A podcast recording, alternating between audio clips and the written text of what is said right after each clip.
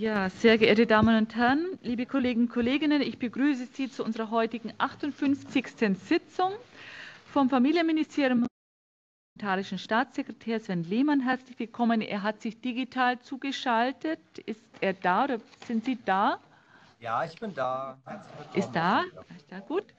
Ich begrüße auch die Zuschauerinnen und Zuschauer sowie die übrigen Kollegen und Kolleginnen, die uns nach Benennung eines Grundes heute per Videokonferenz zugeschaltet sind. Wie üblich rufe ich Sie jetzt auf. Da ist meiner Information nach der Herr Edelhäuser von der Fraktion der CDU-CSU zugeschaltet. Bestätigen Sie kurz, dass Sie da sind? Hiermit bestätige ich, dass ich da bin. Edelhäuser. Sehr schön, danke sehr. Sonst noch jemand in der Leitung, den ich übersehen, überhört habe? Ist nicht der Fall. Danke sehr. Ja, wir führen heute die öffentliche Anhörung zum Gesetzentwurf der Bundesregierung, Entwurf eines Gesetzes zur Erweiterung der Teilzeitmöglichkeit in den Jugendfreiwilligendiensten sowie im Bundesfreiwilligendienst für Personen zur Vollendung des 27. Lebensjahres und zur Umsetzung weiterer Änderungen Freiwilligen Teilzeitgesetz auf Bundestagsdrucksache 209874 durch. Und ich begrüße dazu nochmal ausführlich natürlich die Mitglieder des Familienausschusses, Zuschauer und Zuschauerinnen und natürlich die Sachverständigen für unsere heutige Anhörung. Das sind Jasmin Becker, Bundessprecherin Freiwilliges Ökologisches Jahr, FÖJ, Marie Beimen, Sprecherin der Kampagne Freiwilligendienst stärken, Kira Bisping, Internationaler Bund, Referatsleitung Jugendfreiwilligendienste, Barbara Caron, Abteilungsleiterin Freiwilligendienste vom Malteser Hilfsdienst e.V., Dr. Jana Eichhorn, Deutsche Sportjugend, Ressortleiterin Junges Engagement und Bewegung, Spiel und Sport, Jonathan Fehr, Mitglied des Sprecherinnenrates im Bundesfreiwilligendienst, Stefanie Ladewig, Deutsche Bläserjugend, Jugendorganisation der Bundesvereinigung Deutscher Musikverbände e.V., Gregor Potschun, Bundesvorsitzender Bund der Deutschen Katholischen Jugend, BDKJ, Susanne Rind, Bundesarbeitsgemeinschaft der Freien Wohlfahrtspflege e.V., BAG, FW, Leiterin der Abteilung Verbandsangelegenheiten, Engagementförderung, Zukunft der Bürgergesellschaft der AWO, Martin Schulze, Bundesarbeitskreis Freiwilliges Soziales Jahr und Geschäftsführer Evangelische Freiwilligendienste GmbH. Die Bundesvereinigung der kommunalen Spitzenverbände konnte leider keinen Vertreter, Vertreterin entsenden. Ich weise Sie darauf hin, dass die Anhörung im Moment noch ähm, aufgenommen wird, aber dann live übertragen wird und im Internet abrufbar sein wird. Von der Anhörung wird ein Wortprotokoll erstellt, das auch auf der Homepage des Familienausschusses abrufbar sein wird. Und dort finden Sie auch die schriftlichen Stellungnahmen der Sachverständigen mit den Ausschussdrucksachen Nummern 20 13 96a bis 96k. Bild- und Tonaufzeichnungen durch andere Personen sind während der Sitzung nicht gestattet. Und weiterhin bitte ich darum, während der Anhörung auf die Benutzung von Mobiltelefon zu verzichten. Der Ablauf der öffentlichen Anhörung gestaltet sich wie folgt. Die Sachverständigen geben Eingangsstatements von jeweils drei Minuten ab. Danach folgt eine Frage- und Antwortrunde von 60 Minuten.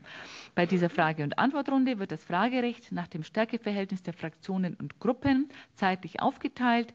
Die jeweiligen Zeitkontingente gelten für Fragen und Antworten. Zeitliche Aufteilung auf die Fraktionen und Gruppen gestaltet sich wie folgt. SPD 10 Minuten, CDU, CSU 10 Minuten, Bündnis 90, die Grünen 10 Minuten, AfD 7 Minuten, FDP 8 Minuten, die SPD dann nochmal 8 Minuten und CDU, CSU nochmal 7 Minuten. Ich wäre Ihnen dankbar, wenn jede Fragestellerin und jeder Fragesteller in einem Beitrag maximal zwei Fragen an einen oder zwei Sachverständige richten würden. Ein Hinweis noch zum Zeitmanagement. Die, die jeweils zur Verfügung stehende Zeit wird Ihnen über den Monitor im Saal sowie in der Videokonferenz angezeigt. Ich bitte die Fragenstellenden sowie die Sachverständigen darum, diese Uhr jeweils im Blick zu behalten. Wir beginnen nun mit der öffentlichen Anhörung zu dem Gesetzentwurf der Bundesregierung, Entwurf eines Gesetzes zur Erweiterung der Teilzeitmöglichkeit in den Jugendfreiwilligendiensten sowie im Bundesfreiwilligendienst für Personen vor Vollendung des 27. Lebensjahres und zur Umsetzung weiterer Änderungen, das Freiwilligen Teilzeitgesetz auf Bundestagsdrucksache 209874. Und zunächst bitte ich die Sachverständigen, mein kurzes Eingangsstatement von jeweils drei Minuten. Und ich bitte nun zunächst Frau Becker um ihr Eingangsstatement und erteile dann den weiteren Sachverständigen in alphabetischen Reihenfolgen das Wort. So, also kann es losgehen. Frau Becker macht den Anfang. Bitte sehr. Sehr geehrter Sehr geehrte Mitglieder des Familienausschusses, mein Name ist Nesmin Becker, ich bin 18 Jahre alt und mache im, äh, im aktuellen Jahrgang mein freiwilliges ökologisches Jahr in Schleswig oh. Und mache im aktuellen Jahrgang im Fre mein freiwilliges ökologisches Jahr im Bundesland Schleswig-Holstein im Fledermauszentrum Noctalis. Der vorliegende Gesetzesentwurf zur Verbesserung der Teilzeitmöglichkeiten in den Freiwilligendiensten ist ein guter Schritt in die richtige Richtung, um den Freiwilligendienst wieder attraktiver zu machen. Die Möglichkeit, einen Freiwilligendienst in Teilzeit zu absolvieren, ohne triftige persönliche Gründe angeben zu müssen, macht die Freiwilligendienste für eine breitere Zielgruppe zugänglich und wird den individuellen Bedürfnissen der Freiwilligen besser gerecht. Es ist allerdings auch wichtig zu beachten, dass die Einführung von Teilzeitoptionen allein jedoch nicht ausreicht, um Bedürfnisse der Freiwilligen vollständig zu adressieren.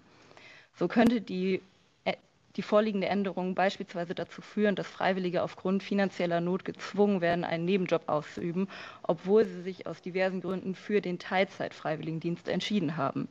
Ich halte es für wichtig, dass das Taschengeld bei einem Freiwilligendienst in Teilzeit nicht gekürzt wird, zum einen ist das Taschengeld als eine Vergütung für das grundsätzliche zivilgesellschaftliche Engagement und nicht als eine Entlohnung pro geleisteter Stunde gedacht. Zum anderen könnte es zu einer Abgrenzung Freiwilliger untereinander kommen, wessen Engagement in Anführungsstrichen mehr wert ist. Zudem sehe ich eine Kürzung als unsolidarisch den Freiwilligen gegenüber, die gerne einen, Frei einen Freiwilligendienst in Vollzeit leisten würden, aber schlicht nicht in der Lage dazu sind. Zusätzlich möchte ich anmerken, dass die vorgeschlagene Erhöhung der Höchst des Taschengeldes auf 8 Prozent alleinig nicht ausreicht. Bereits jetzt haben die wenigsten Träger die Möglichkeit, ein Taschengeld zu zahlen, welches sich am Höchstsatz orientiert. Die vorgeschlagene Änderung kommt also dementsprechend den wenigsten Freiwilligen wirklich zugute.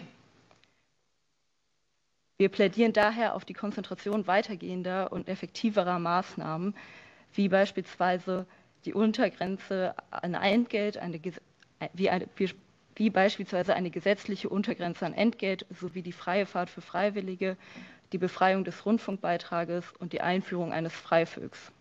Es muss klar sein, dass diese Forderungen kein Luxus sind, den man den Freiwilligen schenkt, um ihnen für ihr gesellschaftliches Engagement zu danken, sondern das Minimum, damit sich alle einen Freiwilligendienst überhaupt leisten können. Ich bin davon überzeugt, dass der Freiwilligendienst eine wertvolle Erf Erfahrung und Unterstützung sein sollte und sein kann. Aktuell fehlen allerdings unterstützende Maßnahmen von außerhalb. Nur so kann gewährleistet sein, dass der Freiwilligendienst allen Teilnehmern ermöglicht, sich weiterzubilden, neue Fähigkeiten zu erlernen, einen positiven Beitrag zu der Gesellschaft zu leisten. Vielen Dank. Ich danke Ihnen und es folgt Frau Beimann, Sprecherin der Kampagne Freiwilligendienst stärken. Bitte sehr. Sehr geehrte Mitglieder des Ausschusses für Familie, Senioren, Frauen und Jugend, sehr geehrte Experten und Gäste. Zuerst möchte ich mich herzlich für die Einladung und die Redemöglichkeit bedanken. Ein Teilzeitfreiwilligendienst ohne Nachweispflicht für ein berechtigtes Interesse wird seit vielen Jahren gefordert und den vorliegenden Gesetzesentwurf begrüße ich daher grundsätzlich. Denn vielfältige Gründe können einen Vollzeitdienst unmöglich machen, sei es ein notwendiger Nebenjob, die Ausübung von Leistungssport oder weitere Gründe, die Sie meiner Stellungnahme entnehmen können. Aus meinem FSJ in der Pflege weiß ich genau, wie arbeitsintensiv und stressig Einsatzbereiche gerade im sozialen Bereich sein können. Hier bietet die Teilzeitmöglichkeit einen guten Ansatz, die Freiwilligen zu entlasten. Deswegen begrüße ich den Wegfall der Nachweispflicht und somit die generelle generelle Verfügbarkeit dieses Zeitmodells für alle Interessierten. Auch entspricht eine Teilzeitoption den Wünschen vieler Menschen der Generation Z.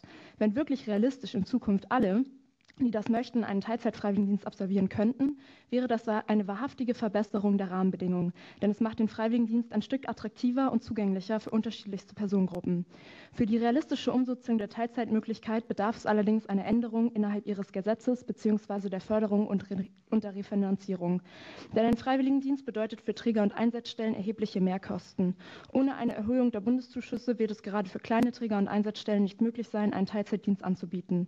Auch wenn ich die Erhöhung der Taschengeldobergrenze um 8 Prozent, wie Sie es vorschlagen, grundsätzlich begrüße, ist auch dies ohne höhere Zuschüsse nicht umsetzbar. Auch wenn ich Verständnis für die angespannte Haushaltssituation habe, benötigen wir jetzt eine finanzielle Investition seitens Bund und Länder, damit Freiwillige zukünftig wirklich von einem Teilzeitdienst und einem hohen Taschengeld profitieren können und dies nicht nur eine theoretische Lösung auf dem Papier bleibt.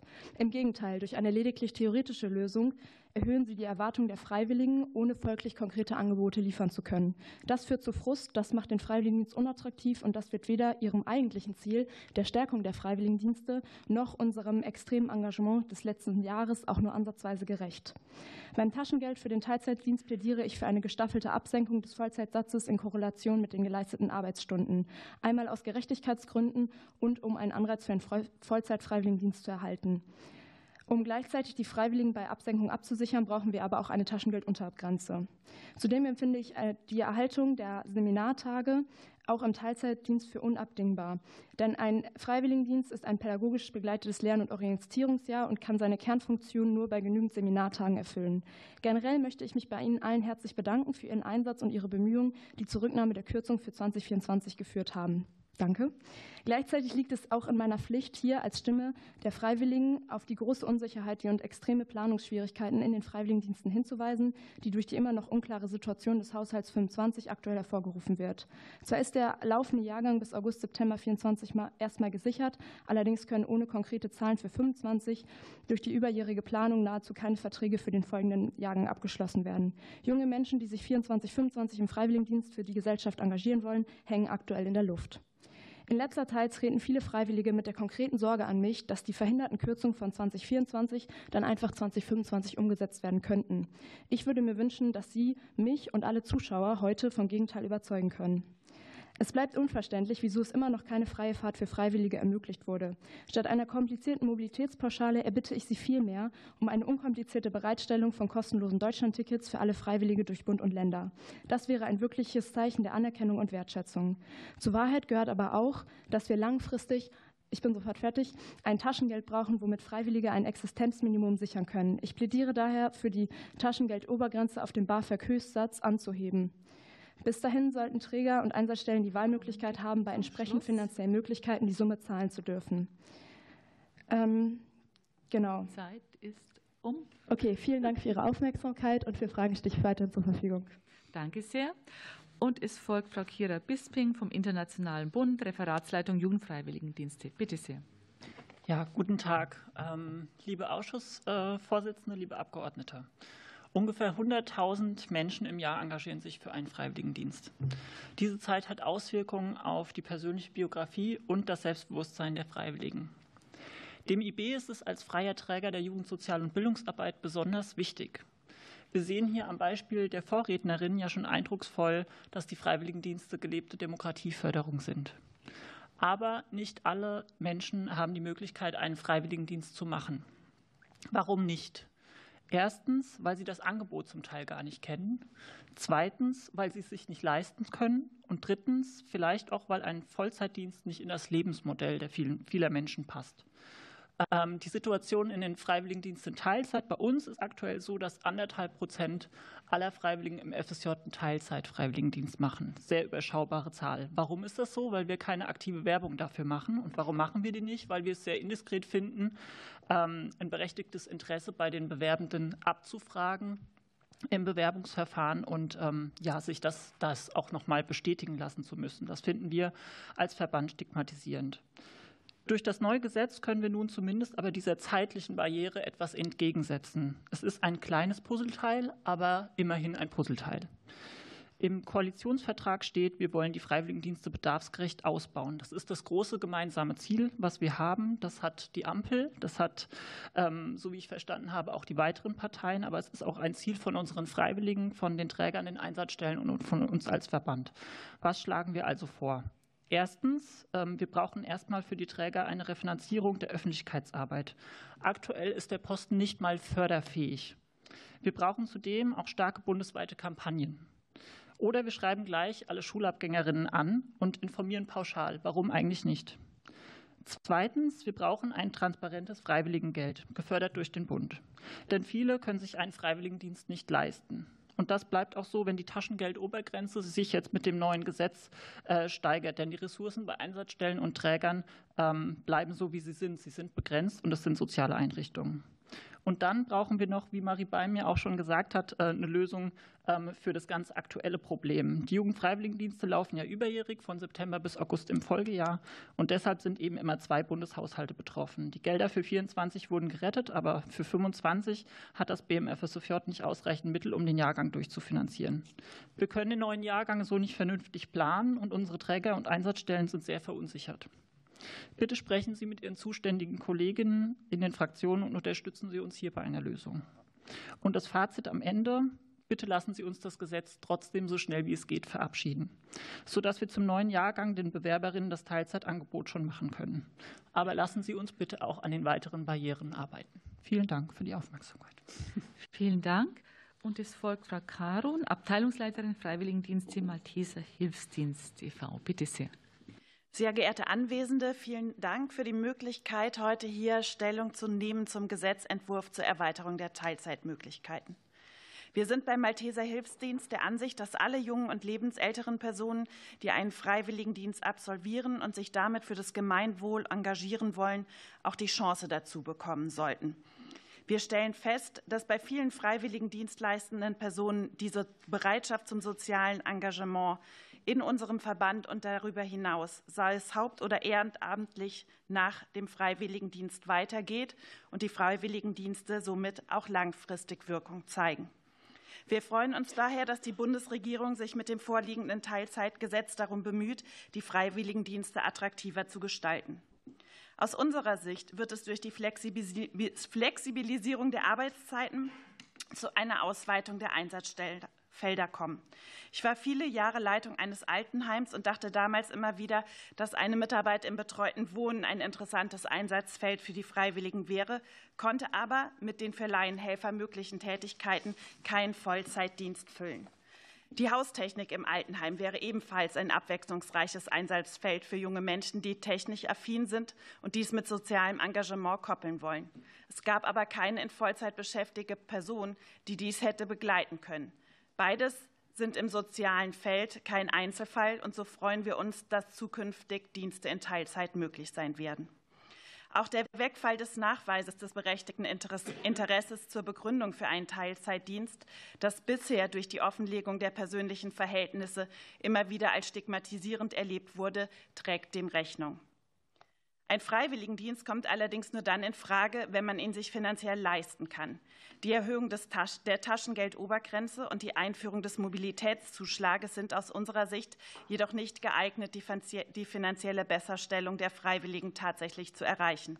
Die Einsatzstellen können diese Anhebung angesichts ihrer prekären finanziellen Situation und den eben schon ähm, beschriebenen Unklarheiten zur Haushaltssituation schlichtweg nicht leisten. Schon heute wird die Obergrenze so gut wie nie ausgeschöpft. Die Anhebung wird den Freiwilligen erst dann zugutekommen, wenn die Einsatzstellen höhere staatliche Zuschüsse und im FSJ auch Gelder für das Taschengeld bekommen. Wir fordern die Bundesregierung daher zur Nachbesserung auf, und zwar für jeden Vertrag, der zustande kommt und nicht nur für vorher festgelegte Kontingente. Ein zusätzlicher Aspekt, der uns aus unserem alltäglichen Kontakt zu den Freiwilligen heraus beschäftigt, sind die Konsequenzen einer verkürzten Arbeitszeit hinsichtlich der Anerkennung für die Fachhochschulreife und das Studium. Aus unserer Sicht resultiert daraus für die pädagogischen Fachkräfte der Träger in der Bewerbungsphase und auch, da wir davon ausgehen, dass eine Anpassung während des Dienstes möglich ist, innerhalb der Zeit in den Einsatzstellen einen erhöhten Beratungsaufwand. Sollte am Ende dieses Prozesses eine Anpassung der Arbeitszeit und damit ein Änderungsvertrag entstehen, kommt ein zusätzlicher Verwaltungsaufwand hinzu. Für viele der jungen freiwilligen Dienstleistenden ist das FSJ oder der BFD der erste Kontakt zur Arbeitswelt. Sie haben daher keine genauen Vorstellungen davon, was auf sie zukommt und was von ihnen erwartet wird. Dies hat sich durch Corona noch verstärkt, da viele Praktika und Veranstaltungen zur Berufsorientierung ausgefallen sind. Was zum Beispiel Schichtdienst im Rettungsdienst oder Krankentransport bedeutet, lernen die Freiwilligen dann erst innerhalb des Dienstes, nämlich das Wegweilen von Hobbys und Kontakten. Gleiches gilt für die daraus belastende Konfrontation mit Alter, Krankheit und Tod, bei der der ein oder andere wird da, wie analog zu den Fachkräften, der Gedanke aufkommen, die Arbeitszeit zu reduzieren und somit für Ausgleich zu sorgen. In diesem Prozess gilt es, die jungen Menschen wertschätzend zu begleiten. Okay. Vielen Dank. Danke sehr. Und es folgt Frau Dr. Eichhorn von der Deutschen Sportjugend, Ressortleiterin Junges Engagement, Bewegung, Spiel und Sport. Bitte sehr. Sehr geehrte Damen und Herren, ich bedanke mich im Namen der Deutschen Sportjugend dafür, heute auch die Freiwilligendienste im Sport vertreten zu können. Das hier diskutierte Gesetz hat zwei Schwerpunkte, die Teilzeitmöglichkeiten und das Taschengeld. Und zu beidem möchten wir Stellung nehmen. Die Deutsche Sportjugend wird es sehr begrüßen, ihren Freiwilligen ein höheres Taschengeld zahlen zu können. Schon heute aber nutzt keine unserer Einsatzstellen den möglichen Höchstbetrag aus. Denn das Taschengeld wird im FSJ durch den Bund ja gar nicht gefördert. Im Regelfall muss es komplett von den Sportvereinen aufgebracht werden. Es wird für unsere Freiwilligen also überhaupt keinen Unterschied machen, ob der Höchstbetrag angehoben wird oder nicht, weil sich die Sportvereine gar nicht leisten können, noch mehr Taschengeld zu zahlen. Aber vielleicht wird es für den einen oder anderen Interessierten einen Unterschied machen. Er wird nämlich nicht im Sport bleiben, wo das Taschengeld bei der Zeit 300 Euro ist, sondern sich eine Einsatzstelle suchen, die tatsächlich aus dem einen oder anderen Grund mehr zahlen kann. Ungewollt und ungeplant werden unsere Einsatzstellen damit auch Freiwillige verlieren, die sehr gerne bei uns ihren Dienst ableisten würden und ähm, an dieser Stelle für ein langfristiges Engagement gewonnen werden könnten. Wir wünschen uns an dieser Stelle eine Förderung, die uns erlaubt, Freiwillige für ihren großartigen Beitrag gegen den Bewegungsmangel bei Kindern besser zu stellen. Sonst kommt die Gesetzesänderung dem Ziel, das Taschengeld anzuheben, leider keinen Schritt näher. Die Erweiterung der Teilzeitmöglichkeiten begrüßen auch wir. Das entspricht einem Bedarf. Schon heute aber führt, Frau Caron hat es ausgeführt, die neue Teilzeitoption zu sehr vielen Nachfragen. Unser Freiwilligendienst wird beispielsweise häufig dazu genutzt, einen die Möglichkeit, zu einem Studium zu erwerben. Fachhochschulreife erfordert ein praktisches Jahr. Was passieren wird, wenn ein Freiwilligendienst in Teilzeit abgeleistet wird, ist aber noch völlig unklar. Diese neue Vielfalt des Freiwilligendienstes erhöht also den Beratungs- und Informationsbedarf. Gerne erfüllen wir diese Aufgabe, aber Bewerbungsverfahren, Informationen, Öffentlichkeitsarbeit sind gar nicht förderfähig. Auch der Betrag, mit dem der Bund die pädagogische Begleitung fördert,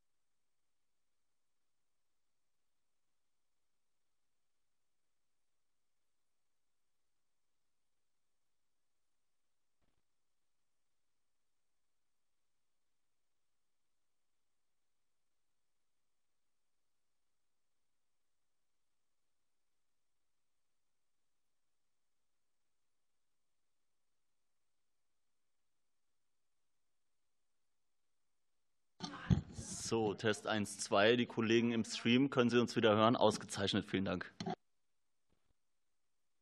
Und äh, wie, Herr Edelhäuser, ab wann haben Sie uns nicht mehr verstanden? Ich glaube, das dürften höchstens die letzten zehn Sekunden von der Frau Eichhorn gewesen sein. Oder also, das wird schon passen. Danke sehr. Vielleicht können Sie die letzten Sätze tatsächlich noch mal wiederholen, dass wir es alle beieinander haben. Danke sehr. Gerne. Ich habe am Schluss noch darauf hingewiesen, dass Öffentlichkeitsarbeit, Bewerbungsverfahren nicht refinanzierbar sind, dass die Kosten der pädagogischen Begleitung gestiegen sind in den letzten Jahren, ohne dass an dieser Stelle eine Kostenerstattung in entsprechender Höhe erfolgen würde, dass wir an dieser Stelle schon mit dem Rücken zur Wand stehen. Und in dem Zusammenhang auch mein Schlussplädoyer. Wir wissen bis heute nicht, in welchem Umfang der Jahrgang 2024, 2025 gefördert werden wird. Im Normalfall wären wir schon viel weiter. Wir hätten das Bewerbungsverfahren eröffnet, Tagungshäuser gebucht, Personalstellen verlängert, aber wir warten. Und wenn wir noch viel länger warten müssen, dann wird es eine Abstimmung mit den Füßen gehen. Da werden die Einsatzstellen sich zurückziehen, die Interessierten umorientieren. Und das letzte Jahr hat uns allen gezeigt, wie viele Freunde und Unterstützer wir in Parlament und Öffentlichkeit haben. Und deswegen die sehr dringende Bitte, helfen Sie uns, damit wir das Potenzial des Engagements und der Freiwilligkeit nun auch tatsächlich im Sinne des Gemeinwohls ausschöpfen können. Danke sehr. Und es folgt Frau Fehr, Mitglied des Entschuldigung, Herr Jonathan Fehr natürlich, ja, Mitglied des Sprecherinnenrats im Bundesfreiwilligendienst. Bitte sehr. Sehr geehrte Frau Vorsitzende, sehr geehrte Abgeordnete, sehr geehrte alle. Zuallererst möchte ich mich für die Möglichkeit, hier Stellung nehmen zu können, bedanken. Wir, die Bundessprecherin und deren Vertreterin, begrüßen das Teilzeitgesetz in seinen grundsätzlichen Ideen sehr. In unserem Austausch mit anderen Freiwilligen haben wir erlebt, dass viele von einer Teilzeitoption im Bundesfreiwilligendienst profitieren würden. Dies liegt nicht nur an dem Bedürfnis einzelner BFDlerInnen, ihren Bundesfreiwilligendienst in Teilzeit zu absolvieren, sondern auch an den unterschiedlichen Arbeitsprofilen der Einsatzstellen. Aus den Erfahrungsberichten verschiedener Freiwilligendienste ergab sich das Bild, dass nicht jeder und jede Bundesfreiwillige immer vollkommen ausgelastet in ihrem Dienst ist. Das Teilzeitgesetz ermöglicht es, dieser Problematik Herr zu werden, indem die Einsatzstellen es nun einfach haben, die Arbeitszeit konkret an die Gegebenheiten der Stelle anzupassen. Das bietet natürlich auch den Rahmen, dass eben ja, mehr Einsatzstellen vielleicht auch eben einen Freiwilligendienst anbieten können. Der Wegfall des berechtigten Interesses baut Stigmatisierung ab und erleichtert Inklusion, da man keinen Einblick in seine private Situation mehr geben muss. Deswegen freut es uns sehr, dass ein BFD in Teilzeit bald ohne kompliziertes Verfahren möglich sein soll. Die Teilzeitmöglichkeit eines Freiwilligendienstes für alle spiegelt nicht nur einen gesellschaftlichen Trend, sondern definitiv auch einen Wunsch der Freiwilligen wider. Dass die Seminartage bei einem Absolvieren des Freiwilligendienstes in Teilzeit in ihrer Form bestehen bleiben, halten wir für gut und wichtig, denn die pädagogische Begleitung ist das entscheidende Merkmal eines Freiwilligendienstes als Bildungs- und Orientierungszeit. Auch die Erhöhung der Obergrenze des Taschengelds sehen wir prinzipiell sehr positiv. Ebenso begrüßen wir, dass es mit der Gesetzesänderung ermöglicht wird, den Freiwilligen zusätzlich zum Taschengeld Mobilitätszuschläge oder andere Sachleistungen zu gewähren. Sie gibt den Einsatzstellen den Rahmen, die Arbeit der Freiwilligen angemessener zu honorieren. Da das bezahlte Taschengeld aber immer noch in großen Teilen abhängig von den finanziellen Möglichkeiten der Einsatzstelle ist, stellt sich uns die Frage, inwieweit sich diese theoretische Anhebung des Taschengelds praktisch wirklich bemerkbar macht. Selbiges gilt auch für die Mobilitätszuschläge. Als Lösungsvorschlag für Ersteres sehen wir hier, die Untergrenze des Taschengeldes anzuheben. Grundsätzlich gilt aber, eine wirkliche Erhöhung des Taschengelds für Freiwilligendienste erreicht man nur, wenn man die entsprechenden Zuschüsse im BFD erhöht. Hier sehen wir die Regierung in der Pflicht. Aber auch die jetzige Gesetzesänderung ist ein Schritt in die richtige Richtung. Denn sie gibt den Einsatzstellen, wie bereits erwähnt, die Möglichkeit, die Arbeit der Freiwilligen mehr wertzuschätzen. Eben jenes Thema der Wertschätzung ist ein unter Freiwilligendiensten ein häufig behandelter Aspekt, der mitunter durchaus kritisch gesehen wird. Wir engagieren uns sozial, kulturell und ökologisch und unterstützen mit unserer Arbeit systemrelevante Branchen. Die im Gegenzug erhaltene finanzielle sowie auch gesellschaftliche Wertschätzung erleben viele Freiwillige vollkommen zu Recht durchaus mal als überschaubar. Hier sehen wir Verbesserungsbedarf. Abschließend lässt sich noch einmal sagen, dass das Gesetz einen Weg bereitet, der langfristig zu einer Verbesserung der Freiwilligendienste führt. Wir würden uns aber wünschen, wenn man diesen Weg etwas mutiger, schneller und auch mit größeren Schritten begeht. Vielen Dank. Danke sehr. Und es folgt Frau Ladewig von der Deutschen Bläserjugend, der Jugendorganisation der Bundesvereinigung Deutscher Musikverbände e.V. Bitte sehr. Sehr geehrte Frau Vorsitzende, sehr geehrte Mitglieder des Familienausschusses, ich danke Ihnen herzlich für die Gelegenheit, heute an dieser Anhörung teilzunehmen. Als pädagogische Referentin für den Bundesfreiwilligendienst 27 Plus liegt mein Fokus auf unserer langjährigen Erfahrung mit dem BFD in Teilzeit und unserer Einschätzung der zu erwartenden Auswirkungen der Gesetzesänderung auf ehrenamtlich geführte Einsatzstellen. Die Deutsche Bläserjugend ist seit 2012 Träger des Bundesfreiwilligendienstes Kultur und Bildung für alle Mitgliederstrukturen der Bundesvereinigung Deutscher Musikverbände e.V. sowie für alle Verbände und Vereine der Instrumental- und Vokalmusik in Deutschland. In dieser Funktion durften wir seither rund 800 Freiwillige in über 300 Einsatzstellen bundesweit begleiten. Im Kontrast zu unserem Namen Deutsche Bläser Jugend gehören unsere Freiwilligen überwiegend zur Generation 50 plus. Dadurch profitieren sie bereits von der Möglichkeit, ihren BFD in Teilzeit absolvieren zu können. Dies kommt nicht nur den Freiwilligen zugute, die ihren Dienst besser mit ähm, anderen, Vereinbar äh, anderen Verpflichtungen vereinbaren können, sondern auch den Einsatzstellen. Unsere bundesweit verteilten Einsatzstellen sind größtenteils ehrenamtlich organisiert, was zur Folge hat, dass sie einige der gesetzlichen Anforderungen eines Freiwilligendienstes in Vollzeit nur schwer gerecht werden können. Viele unserer Einsatzstellen und Vereine würden aber gerne mit Menschen unter 27 Jahren zusammenarbeiten. Daher begrüßen wir die Flexibilisierung der Teilzeitregelung in den Freiwilligendiensten und befürworten auch die Erhöhung der Taschengeldhöchstgrenze. Wir weisen aber an dieser Stelle darauf hin, dass Freiwillige gerade in ehrenamtlich geführten Einsatzstellen wie unseren äh, nur von einer höheren Taschengeldhöchstgrenze profitieren können, wenn zugleich der Zuschuss des Bundes für die pädagogische Begleitung angehoben wird. Gleichzeitig sehen wir ein großes Potenzial für Einsatzstellen und Vereine, durch die Zusammenarbeit mit jungen Menschen im gesteigerten Maße positiven Einfluss auf ihr Eigenleben und Wirken sowie ihre Gemeinden zu nehmen. Letzteres möchte ich noch mal kurz weiter erläutern. 70 Prozent unserer möglichen Einsatzstellen befinden sich in Ortschaften mit weniger als 2000 EinwohnerInnen. Im Rahmen des BFDs geben Sie den Gemeindemitgliedern die Möglichkeit, aktiv ihre Gemeinschaft zu gestalten und die demokratische Kultur vor Ort zu stärken. Auf diese Weise wirken unsere Einsatzstellen wie kleine Demokratiewerkstätten und eröffnen Räume für einen generationsübergreifenden Dialog in ländlichen Regionen. Das hier gelebte Engagement ist eine Bereicherung für die Freiwilligen, für die Einsatzstellen, ihre Gemeinden und unsere Gesellschaft. Schließlich stellen wir als Träger nicht nur in Krisenzeiten fest, dass jene Mitgliedsverbände und Vereine, die im Rahmen des BFDs aktiv Unterstützung erhalten, durch eine höhere Dynamik und Resilienz hervorstechen. Das hier gelebte, äh, dieses Engagement gilt es zu bewahren und sicherzustellen, dass den Freiwilligendiensten auch in den kommenden Jahren ausreichend Mittel zufließen. Wir empfehlen daher ein schnelles und klares Signal seitens der Politik, dass auch im Haushaltsjahr 2025 genügend Kontingente für die Freiwilligendienste zur Verfügung stehen. Vielen Dank für Ihre Aufmerksamkeit. Vielen Dank. Und es folgt Herr Gregor Potschun, Bundesvorsitzender des Bundes der Deutschen Katholischen Jugend, BDKJ. Bitte sehr. Äh, liebe Frau Ausschussvorsitzende, Frau Bahr, äh, liebe Mitglieder des Ausschusses, vielen Dank für die Möglichkeit, hier als Sachverständiger sprechen zu dürfen für den Bund der Deutschen Katholischen Jugend, den BDKJ. Als Dachverband von 17 katholischen Jugendverbänden mit ungefähr 660.000 Mitgliedern vertreten wir die Interessen von Kindern, Jugendlichen und jungen Erwachsenen. Zudem sind wir gemeinsam mit dem Deutschen Caritasverband Zentralstelle für das FSJ und sprechen daher auch für 27 katholische FSJ-Träger und gut 10.000 FSJlerInnen. Wie bereits in unserer schriftlichen Stellungnahme ausgeführt, begrüßen wir als BDK die Novellierung zum Freiwilligen Teilzeitgesetz. Ein Freiwilligendienst in Teilzeit ohne den Nachweis eines sogenannten berechtigten Interesses seitens der TeilnehmerInnen macht die Dienste attraktiver für unterschiedliche Personengruppen. Wir denken hier insbesondere an Personen, denen das Engagement im Rahmen eines Freiwilligendienstes in Vollzeit aus ökonomischen Gründen nicht möglich wäre. Auch in Teilzeit bleibt der Freiwilligendienst primär ein Bildungs- und Orientierungsjahr für junge Menschen. Wertvolle Unterstützung bei der Verwirklichung dieses Grundrechts aus Bildungs leistet die professionelle pädagogische Begleitung durch unsere Träger. Als BDKÖT unterstützen wir daher die Regelung, bei der Anzahl der Seminartage nicht nach Vollzeit- und Teilzeitdienst zu unterscheiden.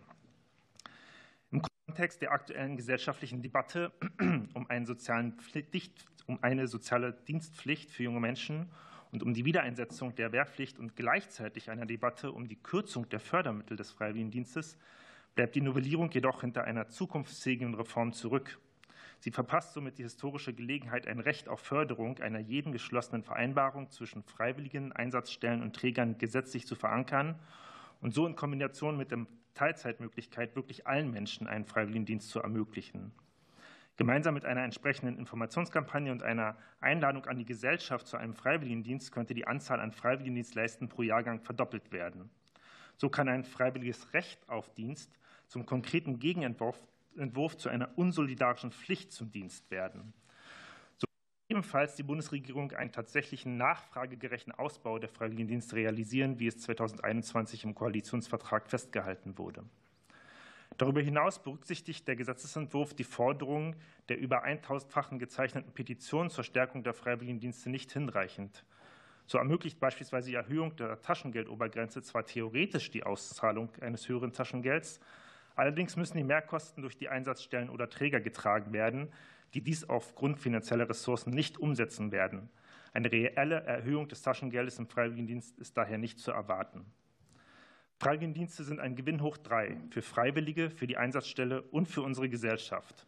Alle drei Bereiche ließen sich, in allen drei Bereichen ließe sich der Gewinn durch einen Rechtsanspruch auf Förderung maximieren. Hierfür erscheinen entsprechende Nachbesserungen am Gesetzentwurf zutiefst angezeigt. Ein mögliches Konzept liegt im Bundesministerium für Familie, Senioren, Frauen und Jugend mindestens seit 2018 als Jugendfreiwilligenjahr der damaligen Ministerin Giffey vor. Vielen Dank. Danke sehr. Und es folgt Frau Susanne Rindt von der Bundesarbeitsgemeinschaft der Freien Wohlfahrtspflege, Leiterin der Abteilung Verbandsangelegenheiten, Engagementförderung und Zukunft der Bürgergesellschaft der AWO. Bitte sehr. Danke, Frau Vorsitzende. Ähm, sehr geehrte Abgeordnete, Danke für die Möglichkeit, dass ich hier für die Wohlfahrtsverbände ähm, noch mal Stellung nehmen kann zu dem Gesetzesentwurf. Ich will mich bemühen, nicht alle Aspekte, die meine Vorrednerinnen und Vorredner schon vorgebracht haben, noch mal zu wiederholen. Ähm, ich würde äh, zunächst äh, vor allem was zu der Flexibilisierung der Teilzeitmöglichkeiten sagen. Ähm, die Wohlfahrtsverbände begrüßen grundsätzlich die Einführung der Teilzeitmöglichkeit, begrüßen es, dass damit Zugangshürden abgebaut werden und die Freiwilligendienste für weitere Zielgruppen Gruppen besser geöffnet werden können. Wir wissen, dass Teilzeitmöglichkeiten den Bedarfen vieler junger Menschen entsprechen, äh, auch viele Einsatzstellen. Und äh, es ist auch generell sicher ein ähm, gesellschaftlicher Trend. Ähm, die BAGFW begrüßt es außerdem, dass Einvernehmen der Beteiligten, also insbesondere der Einsatzstellen und der Freiwilligen, hergestellt werden muss, dass also kein Rechtsanspruch in diesem Sinne auf Teilzeit besteht. Alles andere wäre in unseren Augen auch praxisfern gewesen. Wir möchten in dem Zusammenhang aber gern noch anregen, im Gesetzestext ähm, bezüglich des BFD auch die Träger zu erwähnen, denn sie spielen bei den Verbänden, die den Bundesfreiwilligendienst durchführen, dieselbe Rolle wie im FSJ. Wir befürworten außerdem die gesetzliche Klarstellung, dass auch bei einem Teilzeitdienst die Seminartage in vollem Umfang anzusetzen sind. Denn die pädagogische Begleitung ist in unseren Augen das entscheidende Merkmal eines Freiwilligendienstes als Bildungs- und Orientierungszeit und sichert letztlich auch die Arbeitsmarktneutralität. Die BAGFW geht im Übrigen davon aus, dass im Zusammenhang mit der Bedeutung der pädagogischen Begleitung ähm, durch den Bund derselbe Förderbetrag ähm, für die pädagogische Begleitung pro freiwilligen Monat gezahlt wird, wie bei Vollzeit. Denn äh, für uns, das haben die Vorrednerinnen ähm, auch ausgeführt, äh, bleibt der Aufwand der gleiche, da es wegen der Optionsvielfalt mehr Beratungs- und Abstimmungsbedarf gibt. Wir würden gerne auch eine Evaluation des Gesetzes nach drei Jahren empfehlen. Ähm, also die interessanten Fragen wären unter anderem, gibt es durch die Teilzeitoption mehr an einem Freiwilligendienst interessierte Menschen? Werden vielfältigere Zielgruppen erreicht? Welche Hürden bestehen gegebenenfalls weiter? Ähm, das sind Fragen, die sicherlich im Interesse ähm, aller Beteiligten wären. Dann erlauben Sie mir noch ein paar Anmerkungen zur Erhöhung der Taschengeldobergrenze. Auch die begrüßen die Wohlfahrtsverbände ganz grundsätzlich. Ähm, auch die Regelung, die Mobilitätszuschläge zu erhöhen. Wir sehen das als Ausdruck der Anerkennung. Es schafft Zugänge für junge Menschen aus Haushalten mit geringem Einkommen. Aber auch das haben meine Vorrednerinnen schon ausgeführt, äh, sehen wir hier Grenzen der Einsatzstellen, ähm, das auch dann zu refinanzieren. Und äh, abschließend äh, möchte ich gerne zu dem ganz großen Aber kommen. Auch da, darauf haben meine Vorrednerinnen schon ähm, Bezug genommen. Angesichts der schwierigen aktuellen Haushaltslage für die Freiwilligendienste bezweifeln wir, dass die Gesetzesänderung ihre umfassende Wirkung entfalten kann. Ähm, ich glaube, die Zahlen, die Kürzungen, die ins Haus stehenden oder in, in, äh, in Diskussion stehenden Kürzungen von bis zu 30 Prozent äh, der Freiwilligenplätze äh, muss ich hier nicht weiter ausführen. Das ist eine, ein gewisses Bedrohungsszenario für die Freiwilligendienste und in diesem Kontext sind die zu begrüßenden Änderungen ähm, in, unter Umständen in ihrer, in ihrer Wirksamkeit eingeschränkt. Vielen Dank. Danke sehr. Und es folgt Herr Martin Schulze vom Bundesarbeitskreis Freiwilliges Soziales Jahr und Geschäftsführer Evangelische Freiwilligendienste GmbH. Bitte sehr. Ja, sehr geehrte Frau Ausschussvorsitzende Bahr, sehr geehrte Ausschussmitglieder des Familienausschusses, ja, auch ich danke ganz herzlich, dass ich für den Bundesarbeitskreis ein, äh, Stellung nehmen darf zum Gesetzentwurf. Ich verweise grundsätzlich auf das schriftliche, die schriftlich eingereichte Stellungnahme und möchte nur ein paar Punkte noch mal unterstreichen. Es ist ja auch einiges schon gesagt worden. Der Bundesarbeitskreis begrüßt die Einführung einer generellen Teilzeitmöglichkeit in den Freiwilligendiensten. Die Orientierung an den Bedarfen vieler junger Menschen mit Blick auf die flexibleren Gestaltungsmöglichkeiten in den Freiwilligendiensten bewertet der Bundesarbeitskreis dabei ausdrücklich positiv. Sie macht das Bildungs- und Orientierungsjahr für weitere Zielgruppen attraktiv Und darüber hinaus erhöht es die Vielfalt an Einsatzstellen und Einsatzbereichen, da dadurch auch Einsatzstellen beteiligt werden können, die einen Vollzeitdienst nicht anbieten können. Für einen erfolgreichen Freiwilligendienst ist die pädagogische Begleitung durch die Träger unter anderem in den Bildungsseminaren von großer Bedeutung. Wir begrüßen es deshalb, dass die pädagogische Begleitung über die Seminartage in vollem Umfang erhalten bleibt, unabhängig davon, ob ein Dienst in Voll- oder Teilzeit geleistet wird. Die Freiwilligendienste werden somit in ihrer Bedeutung als Bildungs- und Orientierungsjahr bestätigt. Das richtige Matching zwischen Freiwilligen und Einsatzstellen ist schon grundsätzlich ein entscheidender Faktor, der für einen erfolgreichen Verlauf eines Freiwilligenjahres entscheidet. Dies erfordert eine ausführliche Beratung durch die Träger und ist aus unserer Sicht der Beginn des pädagogischen Prozesses. Mit der Teilzeitoption wird der Beratungsaufwand noch einmal deutlich höher. Die Beratung erfolgt dabei sowohl in Richtung der Einsatzstellen als auch der Freiwilligen. Und wenn die Freiwilligen während des Jahres von Teilzeit auf Vollzeit oder in die andere Richtung wechseln, ist ein nochmal erhöhter Aufwand zu sehen. Wir fordern daher, dass bereits die Bewerbungsphase zuwendungsfähig wird und die Mittel hierfür im BFD und im FSJ aufgestockt werden. Zur Erhöhung der Taschengeldobergrenze ist zu sagen, das geringe Taschengeld in den Freiwilligendiensten stellt tatsächlich eine Zugangsbarriere für junge Menschen mit sozioökonomisch schwierigeren Status her, die in den Freiwilligendiensten unterrepräsentiert sind. Wir begrüßen von daher ausdrücklich, wenn es zu einer realen Anhöhung, Erhöhung des Taschengeldes sowie zu Mobilitätszuschlägen kommt. Wir gehen allerdings nicht davon aus, dass die Anhebung der Höchstgrenze für das Taschengeld bei den aktuellen finanziellen Rahmenbedingungen zu erhöhten Taschengeldern führen wird. Bereits jetzt wird der maximale Taschengeldbetrag, es wurde gesagt, oft nicht ausgeschöpft. Und das hat sich durch die allgemeinen Kostensteigerungen in den letzten zwei, drei Jahren noch einmal verschärft. Die im Koalitionsvereinbarte Absicht, das Taschengeld der Freiwilligen zu erhöhen, wird also die Gesetzesänderung und die Anhebung der Taschengeldobergrenze allein nicht erreicht, sondern es bedarf einer Aufstockung der Fördermittel für diesen Zweck.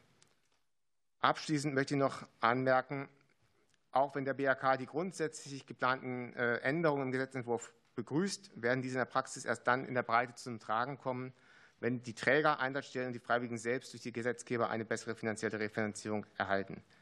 Das FSJ ist bereits jetzt als Bundesprogramm trotz teils zusätzlicher Förderung durch die Länder auf die Bundesförderung mindestens in aktueller Höhe angewiesen. Die massiven Kostensteigerungen, insbesondere der pädagogischen Begleitung in den letzten beiden Jahren, Einsatz, äh, Seminarhäuser und äh, Personalkosten sowie die im Raum stehenden Kürzungen der Fördermittel ab dem Jahr 2025 setzen die Freiwilligendienste massiv unter Druck und werden perspektivisch zu einer Reduzierung der Angebote führen. Die Anbieter von Freiwilligendiensten brauchen Planungssicherheit für 2025 und auch langfristig. Die gibt es aktuell nicht. Das ist derzeit das Hauptproblem in den Freiwilligendiensten und bedarf dringend einer zukunftssicheren Lösung. Ein Rechtsanspruch auf Förderung wäre hier ein wichtiger Schritt. Danke. Danke Ihnen. So, wir beginnen mit der Frage- und Antwortrunde von circa 60 Minuten. Den Anfang macht die SPD-Fraktion mit zehn Minuten und hier spricht Herr von Malotki, bitte. Ja, danke schön, Frau Vorsitzende. Danke an alle äh, Anzuhörenden heute äh, für ihre wichtigen Statements. Ähm, für uns als SPD-Fraktion ist, äh, was zum Thema Freiwilligendienste besonders wichtig, dass wir eine Sicherheit für die Freiwilligendienste haben, also sowohl auch finanziell als auch was die Platzzahlen angeht. Äh, und im Zweiten ist uns für uns ganz wichtig, dass wir die materiellen Bedingungen der Freiwilligen auch verbessern. Ähm, da auch in diese Richtung gehen auch meine beiden Fragen. Meine erste Frage wäre an Frau Eichhorn, aber gerne auch an Frau Rindt und Herrn Schulze. Frau Beim und auch alle anderen haben sehr stark dargestellt, dass wir ein Problem mit 2025 haben und dem Jahrgang 2024, 2025. Wir dachten ja jetzt eigentlich, oder wir sind auch sehr stolz darauf, ich das mal sagen darf, für alle Beteiligten, dass wir 2024 diese Erhöhung der Mittel hinbekommen haben. Wenn ich das richtig verstanden habe, fehlen uns jetzt praktisch, können wir diese Mittel gar nicht nutzen, weil 25 sozusagen die Anschlussfinanzierung fehlt. Vielleicht können Sie das noch mal deutlich machen, worum es da genau geht, weil es ist, glaube ich, etwas kompliziert. Ähm, meine zweite Frage wäre an Frau Beim, gerne aber auch an Herrn Fehr und Frau Becker ähm, zum Thema Taschengeldobergrenze. Jetzt haben wir hier einen Vorschlag der Erhöhung. Ähm, wir können uns vorstellen, eine weitere Erhöhung auf BAföG-Niveau äh, der Obergrenze. Vielleicht können Sie mal sagen, sozusagen, würden das die Freiwilligen begrüßen und gerne, wenn Sie dafür Zeit haben, auch noch mal einen Punkt zur zur Einführung einer möglichen Untergrenze. Aber ich würde gerne mit dem Punkt 2025 äh, und äh, dem Jahrgang 24-25 beginnen. Ja, da waren drei äh, Sachverständige angesprochen, Frau Eichhorn, Frau Rindt und auch Herr Schulze, die sich jetzt die Zeit etwas aufteilen müssen, damit dann auch noch für die zweite Frage Zeit bliebe. Bitte sehr. Wer möchte beginnen? Frau Eichhorn war als erstes genannt. Vielleicht möchten Dann versuche ich das. Mhm. Das Problem ist, dass wir ja Doppeljahrgänge haben. Unsere Freiwilligen starten im September. Und das heißt, wenn wir da einen Jahrgang finanzieren wollen, gefördert haben wollen, dann brauchen wir eine Förderung, die im September 24 startet, aber zu zwei Dritteln, nämlich für den Zeitraum Januar bis August, in 2025 rüberreicht. Das heißt, wir haben jetzt im Bundeshaushalt für 2024 tatsächlich Mittel. Wir sind darüber auch überaus dankbar und erfreut. Das Geld ist da. Wir würden es auch gerne nutzen. Aber das Familienministerium sieht sich momentan noch nicht dazu imstande, uns für den Jahrgang, der ja bis August 25 reichen würde, eine Förderzusage zu geben. Normalerweise bekommen wir Mitte Januar immer die Zahlen. Derzeit warten wir hier noch, weil eben für 2025 Mittel gebraucht werden, die in dieser Höhe nicht eingeplant sind. Also es liegen keine ausreichenden Verpflichtungsermächtigungen vor. Und hier warten wir im Moment auf eine politische Lösung, die es uns erlauben würde, mit dem Jahrgang und seiner Planung endlich zu starten. Frau Rindt, Herr Schulze, möchten Sie ergänzen? Bitte sehr, Frau Rindt. Ja, sehr gerne. Also ich glaube, den Sachverhalt hat äh, Frau Dr. Eichhorn sehr, ähm, sehr ausführlich dargestellt. Ähm, ich würde gerne noch ergänzen, dass äh, wir nicht nur die, vor der Herausforderung in Bezug auf 2025 stehen, sondern dass es eine dauerhafte Problematik ist und wir hier eine Lösung benötigen, damit das bekannte Problem nicht äh, jedes Jahr aufs Neue auftritt. Danke sehr, Herr Schulze. Ja, vielleicht nochmal, um die Dramatik zu unterstreichen. Ähm, viele Einsatzstellen und Träger verlängern im Moment Verträge nicht von pädagogischen Mitarbeitenden, weil sie nicht wissen, ob sie finanziert sind im noch kommenden Jahrgang. Es werden weniger Seminargruppen geplant. Das heißt, auch jetzt schon, trotz der vielen Mittel in 2024, für die wir dankbar sind, wird eine Reduzierung des Angebots sich ergeben, wenn nicht ganz bald Klarheit ist, dass auch der nächste Jahrgang in voller Größenordnung finanziert ist. So, und dann, genau, jetzt zwar eine zweite Frage. Oder, ähm, ja, eine zweite Frage an mhm. Frau Beim, Herrn Fehr und Frau Becker zur Taschengeldobergrenze und gerne auch ergänzend zur Untergrenze. Frau Beimen, glaube ich, zuerst. Ja? Gut. Ja, vielen Dank für die Frage. Ähm, ich denke generell, wenn wir über das Taschengeld, Untergeld, äh, Untergrenze, Obergrenze reden, müssen wir uns einfach fragen, was ist uns Engagement in Deutschland wert und was ist es uns wert, wenn Menschen sich äh, für sehr schwache äh, Gruppen in der Gesellschaft einsetzen und damit tragende Stützen für unser Land darstellen. Und wenn ich an meinen Freiwilligendienst zurückdenke, dann denke ich natürlich an wertvolle Lernerfahrungen und schöne Momente. Ich denke aber auch an harte Schichten und Erschöpfung, herausfordernde Patienten. Ich denke an Leben und an Tod und an Kummer und Freude. Und ich denke auch gleichzeitig daran, wie oft ich manchmal vor dem leeren Geldbeutel stand und wie sehr mich das manchmal belastet hat, wie ich vor Herausforderungen stand, weil die aktuellen Preise, die Inflation nicht mehr zu dem Taschengeld gepasst haben, was gezahlt wurde. Und ich denke auch daran, wie oft ich auch absagen musste, Freunden, wie ich das Gefühl hatte, irgendwie nicht mehr so viel soziale Teilhabe miterleben zu können und das, obwohl ich mich ja für die Gesellschaft einsetze. Und das war für mich irgendwie total unstimmig. Und ich weiß, dass es sehr vielen Freiwilligen so geht. Und das ist eigentlich der Grund, da müssen wir uns fragen, was ist es uns wert, wenn die sich so maßgeblich einsetzen. Da braucht es ein hohes Taschengeld, da braucht es ein Taschengeld auf BAföG-Höchstsatz bestmöglich und vor allem aber eine Untergrenze, damit Freiwillige, die sich einsetzen, nicht in diese armutsgefährdenden Bereiche kommen. Und so wie das Taschengeld aktuell ist, ist es eine Zugangsbarriere. Manche Freiwillige, gerade aus finanziell schwachen Familien, starten gar keinen Freiwilligendienst oder müssen den nach kurzer Zeit abbrechen, weil sie mit diesen Herausforderungen nicht klarkommen können. Und das ist wirklich eine Ungerechtigkeit. Und ähm, das ist sehr schade, da geht ganz viel Potenzial verloren. Und deswegen kann ich mich wirklich nur für eine äh, Anhebung des Taschengelds, auch für eine Untergrenze aussprechen, um wirklich da mehr Diversität reinzubringen und einfach einen Freiwilligendienst zu ermöglichen, der für alle möglich ist. Jetzt möchte ich gerne weitergeben. Danke sehr an Frau Becker oder Herrn Fehr. Wer möchte zuerst? Sonst würde ich erst mal weitermachen. Ich schließe mich dem, was Frau Beim gesagt hat, sehr an. Ähm, würde aber noch dazu ergänzen, um das Ganze vielleicht etwas zu verdeutlichen. Ich habe bis jetzt in meinem Freiwilligendienst noch keinen einzigen Freiwilligen kennengelernt, der ein Taschengeld bezahlt bekommt, was am Höchstsatz orientiert ist. Ich möchte damit nur sagen, super wenig Freiwillige bekommen diesen Höchstsatz wirklich ausgezahlt. Heißt, die wenigsten profitieren wirklich von dieser, ja, von der Erhöhung, von der Gesetzesänderung. Und deswegen denke ich, dass eine Untergrenze deutlich sinnvoller wäre, da damit die Freiwilligen, die gerade am wenigsten Taschengeld bezahlt bekommen, eher einen größeren Mehrwert gewinnen und eben nicht mehr vor den Problemen, die Frau Beim gerade angesprochen hat, stehen sollten. Ich würde dazu noch ergänzen, dass es beim Mobilitätszuschlag ähnlich aussieht.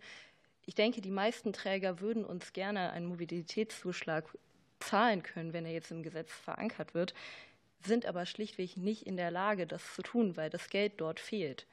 Auch dort müssen andere Lösungen, wie beispielsweise die freie Fahrt für Freiwillige, gefunden werden, damit alle Freiwilligen die Möglichkeit haben, den, persönlich, äh, den Personennahverkehr kostenlos zu nutzen und es nicht von der finanziellen Situation des Trägers oder der Einsatzstelle abhängig ist.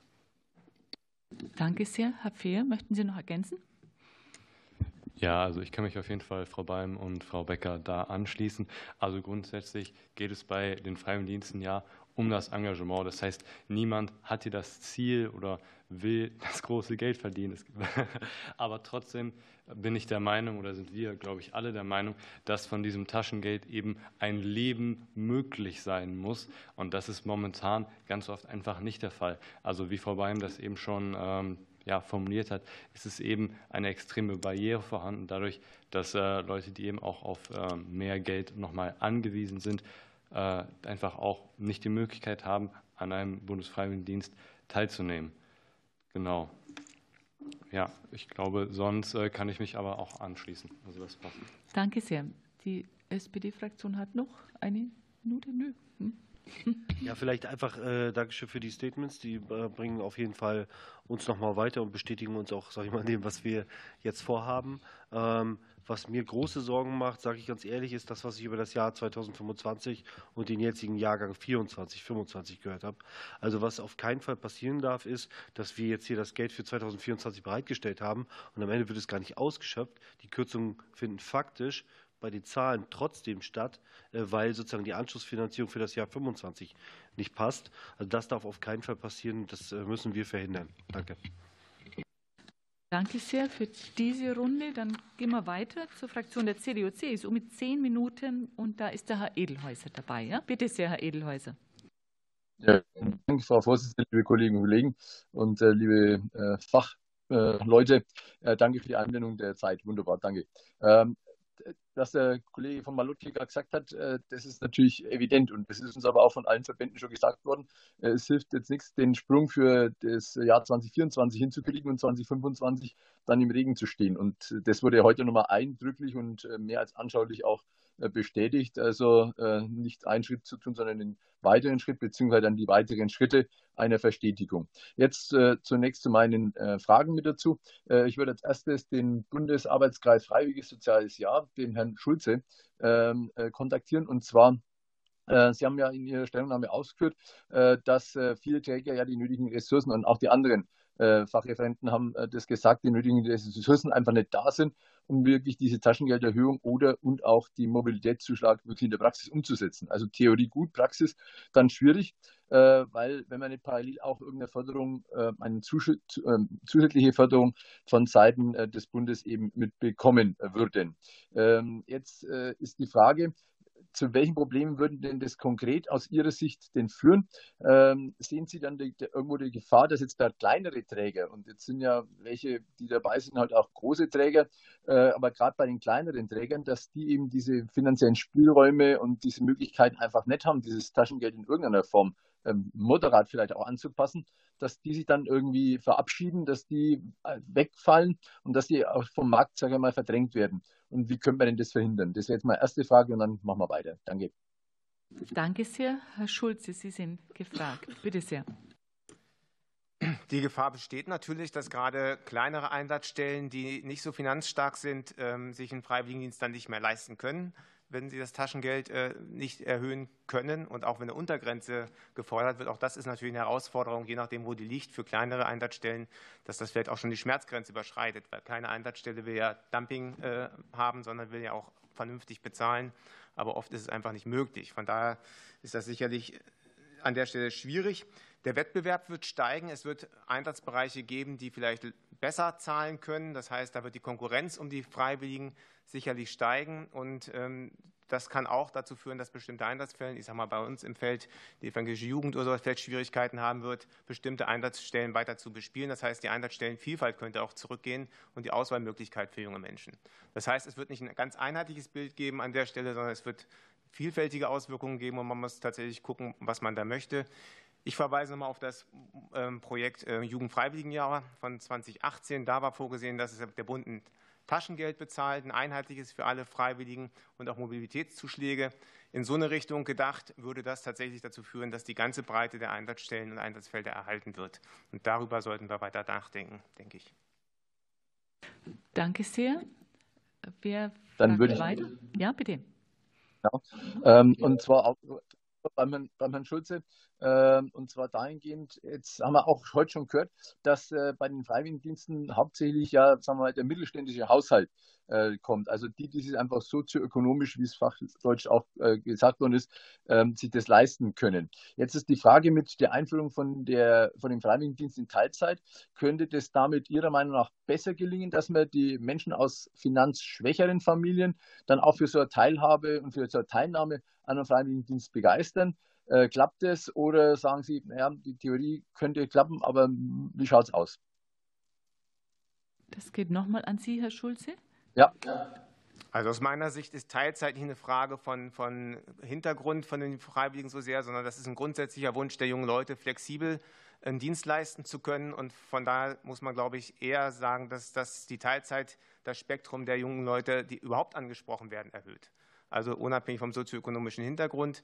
Das spielt dann eher eine Rolle beim Thema Taschengeld. Ähm, die sind im Moment tatsächlich an vielen Stellen nicht in der Lage, einen Freiwilligendienst zu machen, weil das nicht ausreichend ist von der Finanzierung. Danke sehr. Es ist noch Zeit für die CDU-CSU-Fraktion. Dann würde ich mit der Sportjugend weitermachen. Der Frau Dr. Eichhorn. Genau, fünf Minuten habe ich noch, gut.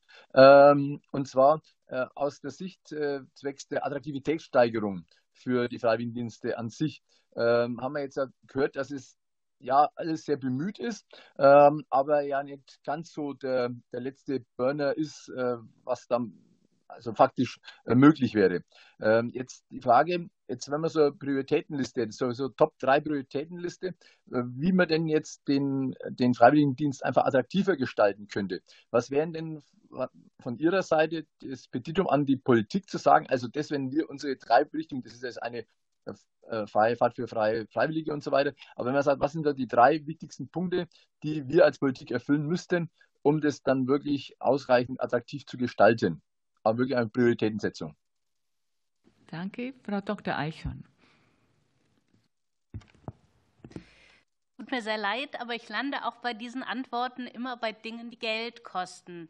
Ich glaube, das Erste ist tatsächlich ein Taschengeld, das ausreicht, das wirklich eine reale Möglichkeit bietet, neben ich jobbe mal hier, ich mache mal da was, ein Jahr lang so zu planen, wie man gerne leben möchte, inklusive eines Deutschlandtickets oder vergleichbaren Mobilitätspunktes.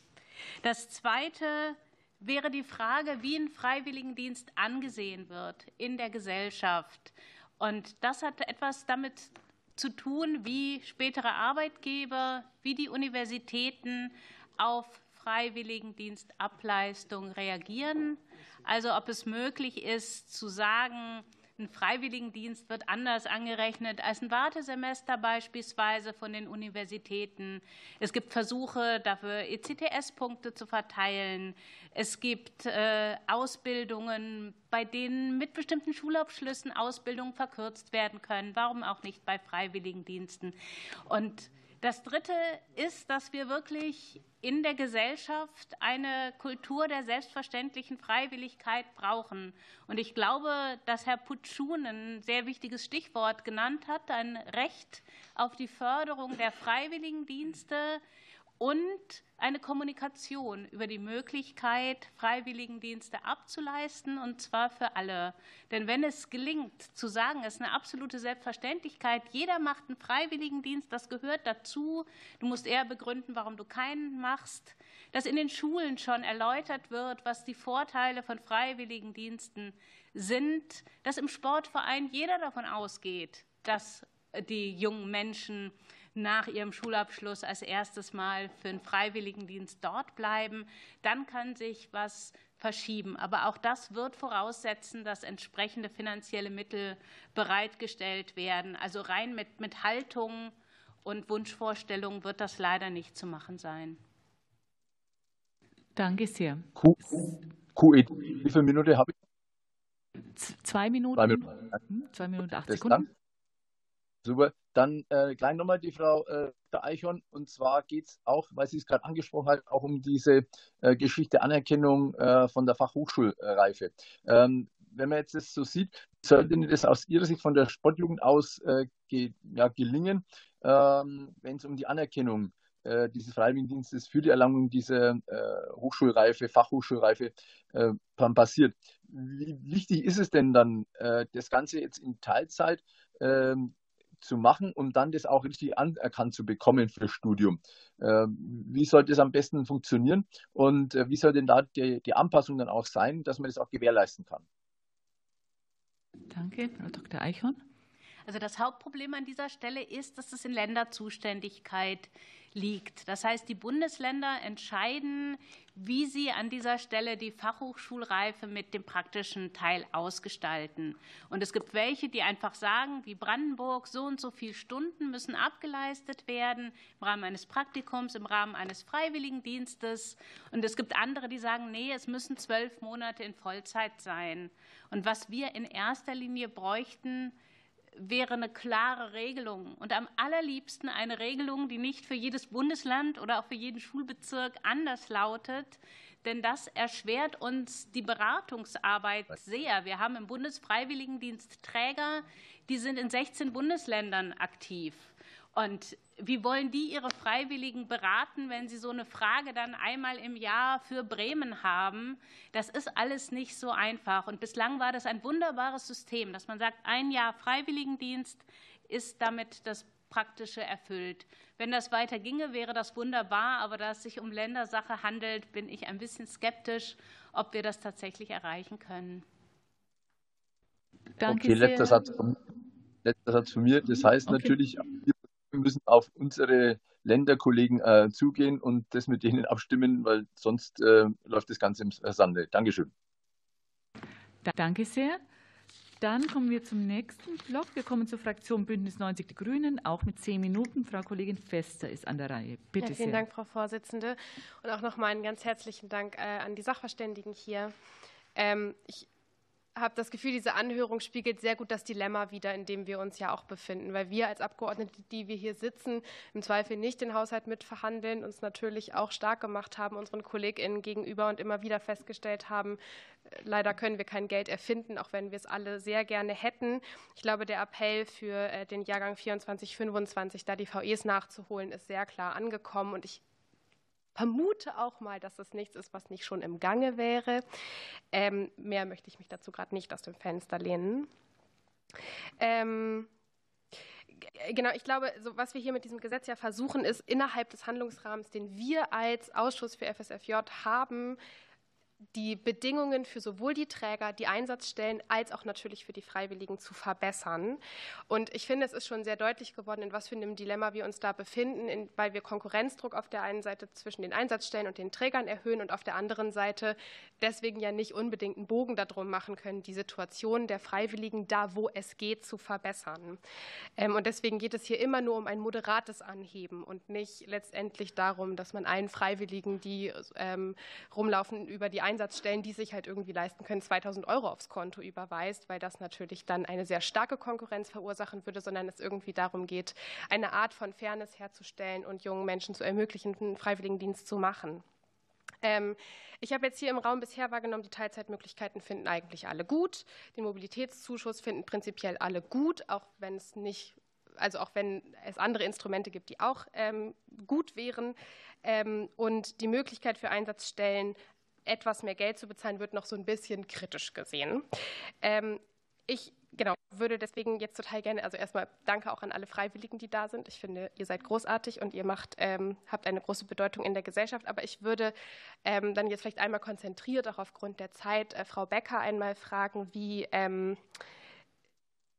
also was letztendlich die Teilzeitmöglichkeit der Mobilitätszuschuss ähm, und die Möglichkeit der Einsatzstellen, ähm, einigen Freiwilligen mehr Geld zu bezahlen, was das zum Beispiel auf den Seminaren ausmachen würde, was das in der Praxis für das Untereinander der jungen Menschen ausmachen würde, ähm, ist es tatsächlich so, dass dadurch dann eine Ungleichheit und eine Unfairness unter den jungen Menschen entsteht oder sucht, man sich seinen Freiwilligendienst nicht sowieso aufgrund des Themas aus, anstatt aufgrund der monetären Ausstattung, die man da zum Beispiel kriegt. Also was hätte das für Praxisauswirkungen, wenn wir dieses Gesetz verabschieden würden? Das würde ich gerne wissen. Danke. Frau Becker war gefragt. Einen denke ich, dass ähm, ja die Freiwilligen untereinander sich da nicht, ähm, ja, nicht untereinander gönnen oder ähm, das als unfair empfinden würden. Aber ich denke schon, dass es ähm, ja auch eine Frage ähm, des finanziellen Hintergrundes ist, ob man sich seinen Einsatzbereich ähm, nach Interessensthema aussuchen kann. Ähm, also ob man selber die Möglichkeit hat, eine Einsatzstelle zu wählen, ähm, die vielleicht weniger Taschengeld zahlt, weil man weiß, dass man eventuell auf andere finanzielle Ressourcen wie beispielsweise der Eltern zurückgreifen kann. Viele Freiwillige haben diese Möglichkeit nicht, weil sie darauf angewiesen sind, dass sie sich selber finanzieren können in ihrem Freiwilligendienst. Und dementsprechend würde ich sagen, dass es den Freiwilligen gegenüber natürlich super unfair ist, wenn sie ähm, ja, das, ihre Einsatzstelle nicht nach ihrem Interessens, ähm, ja, nach ihrem höchsten Interesse auswählen können, sondern eben auf das Geld schauen müssen und dabei nicht auf ihr Orientierungsjahr und ihre persönliche Weiterbildung, ähm, ja, die nicht in den Vordergrund stellen können. Okay, danke für die Einschätzung. Ähm, ich würde dann gerne auch Frau Bisping noch einmal darum bitten, mir eine ähnliche Frage aus Ihrer persönlichen Perspektive und Praxis, ähm, genau, da noch einen Beitrag zu geben. Ähm, genau, also vielleicht nochmal grundsätzlich äh, vorneweg, vielen Dank für die Frage. Ähm, es ist ja so, dass äh, wir tatsächlich, wie Sie es auch schon gesagt hatten, äh, darauf warten, dass dieses Gesetz verabschiedet wird. Also die Träger von uns, die warten darauf. Ähm, wir sprechen da auch regelmäßig mit unseren Trägern drüber und die freuen sich, wenn dieses Gesetz verabschiedet wird, weil wir einfach wissen, dass es den Bedarfen und so ne, der Lebensrealität von den jungen Menschen auch ein Stück weit entspricht. Insofern muss ich auch an der Stelle noch mal betonen, habe ich großen Respekt vor unseren pädagogischen Fachkräften, die in dem Bereich arbeiten, denn ähm, die wissen schon auch, dass es ein erhöhter Aufwand ist, mit dem sie da sozusagen ähm, zurechtkommen müssen. Und da braucht es natürlich an gegebenenfalls anderen Stellen dann ähm, Entlastungen, um das kompensieren zu können. Ähm, sei es jetzt, wurde ja auch schon angesprochen, ne, das Thema ähm, eine Refinanzierung der Öffentlichkeitsarbeit oder auch eine Refinanzierung von der, ähm, von der Bewerbungsarbeit. Ne? Also dieses Matching und ne, wie Herr Schulze vorhin auch schon sagte, das beginnt wirklich in dem Moment, ähm, wo, der, äh, wo die Bewerbung sozusagen eingeht, beginnt dieser Prozess. Wir wollen die Freiwilligen dabei beraten, dass sie den richtigen Platz finden. Jetzt kommt noch dazu, wir beraten die Freiwilligen natürlich auch dabei, dass sie das richtige zeitliche Modell für sich finden. Und wir haben einfach viele ähm, Bewerberinnen und viele ähm, junge Menschen, die auch eine Post-Corona-Zeit hinter sich haben. Die haben, ja, sind teilweise auch ausgelaugt, haben vielleicht einfach nicht die Kraft für so einen Vollzeitdienst. Ähm, und insofern, ähm, ja, denke ich, das ist jetzt auch zum richtigen Zeitpunkt da, so ein bisschen das Ventil aufzudrehen und ähm, ja, den Freiwilligendienst der Lebensrealität etwas anzupassen. Bei dem Thema Taschengeld, das wurde jetzt mehrfach gesagt, glauben wir auch nicht, dass sich das Ganze in der Realität so wirklich spiegeln wird. Es wird ja, die Taschengeldobergrenze nicht ausgeschöpft und es wird natürlich auch so bleiben, wenn jetzt äh, die Obergrenze nach oben gesetzt wird, auch wenn die auf 10 Prozent gesetzt wird. Ähm, nichtsdestotrotz wird es so bleiben, dass es immer diesen Gap wird und die Freiwilligen haben natürlich ein sehr starkes Gerechtigkeitsempfinden auch und ähm, auch unser, in, im Rahmen unseres Sprecherinnensystems ne, kriegen wir das häufig gespiegelt, so diese Frage nach den unterschiedlichen Taschengeldern. Insofern, ja, ist es, glaube ich, der Schlüssel, der jetzt hier auch schon mehrfach genannt wurde, ist, dass man ähm, das Freiwilligengeld einführt und diese Diskussionen und ähm, ja, Ungerechtigkeitsempfinden dadurch natürlich auch ein Stück weit beendet. Mhm. Danke. Also das spricht jetzt für mich gerade erstmal noch nach ähm, erstmal einer Art von moderaten Anhöhung, bis wir vielleicht tatsächlich mehr Geld in das System bringen können, um ähm, sozusagen die Balance auf eine Art und Weise zu halten und auch kein böses Blut unter den Freiwilligen selbst zu erzeugen ohne blind davor zu stehen, dass es äh, letztendlich eine, also eine materielle Verbesserung der Situation der Freiwilligen braucht. Danke für die Einschätzung. Ich würde gerne noch die letzten zweieinhalb Minuten äh, dafür nutzen, einen Blick in ein äh, Thema zu werfen, das wir jetzt bisher noch gar nicht angesprochen haben, nämlich die Urlaubsregelung für Freiwillige momentan. Und da wüsste ich einerseits gerne ähm, von Frau Becker, ähm, wie das Empfinden gegenüber dem, den Urlaubsabsprachen, die es normalerweise gerade so gibt, ähm, von Freiwilligen ist und dann andererseits auch einmal ähm, wieder von Ihnen, Frau Bisping, ähm, wie, wie, Sie die derzeit geltenden Urlaubsregelungen äh, im Freiwilligendienst momentan wahrnehmen. Ähm, ob sich das so bewährt hat oder ob es eigentlich eine Veränderung der Urlaubsregelungen im Freiwilligendienst bräuchte und wie das gehen kann. Ich hoffe, Sie kriegen die zwei Minuten gut untereinander aufgeteilt und ich bedanke mich schon mal, weil ich wahrscheinlich nicht mehr zu Wort komme. Danke sehr. Frau Becker oder Frau ich muss sagen, dass ich bei den Urlaubsbedingungen ähm, mich noch nicht umfassend mit dem beschäftigt habe. Ich habe aber in meiner Seminargruppe auf meiner Landesebene und auf Bundesebene auch noch keinen, ähm, ja, keine großen Probleme mit den Urlaubsbedingungen oder mit den Urlaubsregelungen wahrgenommen. Ich glaube, das sind ganz andere Themen, die bei uns eine höhere Priorität haben, die zuerst gelöst werden müssten und habe da ähm, ja noch kein großes Unverständnis. Das heißt aber, mehr oder weniger Urlaub war noch nie Thema. Entsprechend genau, da reicht der Urlaub wahrscheinlich. Korrekt, das war ein eher Thema ähm, sowas wie Taschengeld. Ja, gut. Frau Bisping? Jetzt.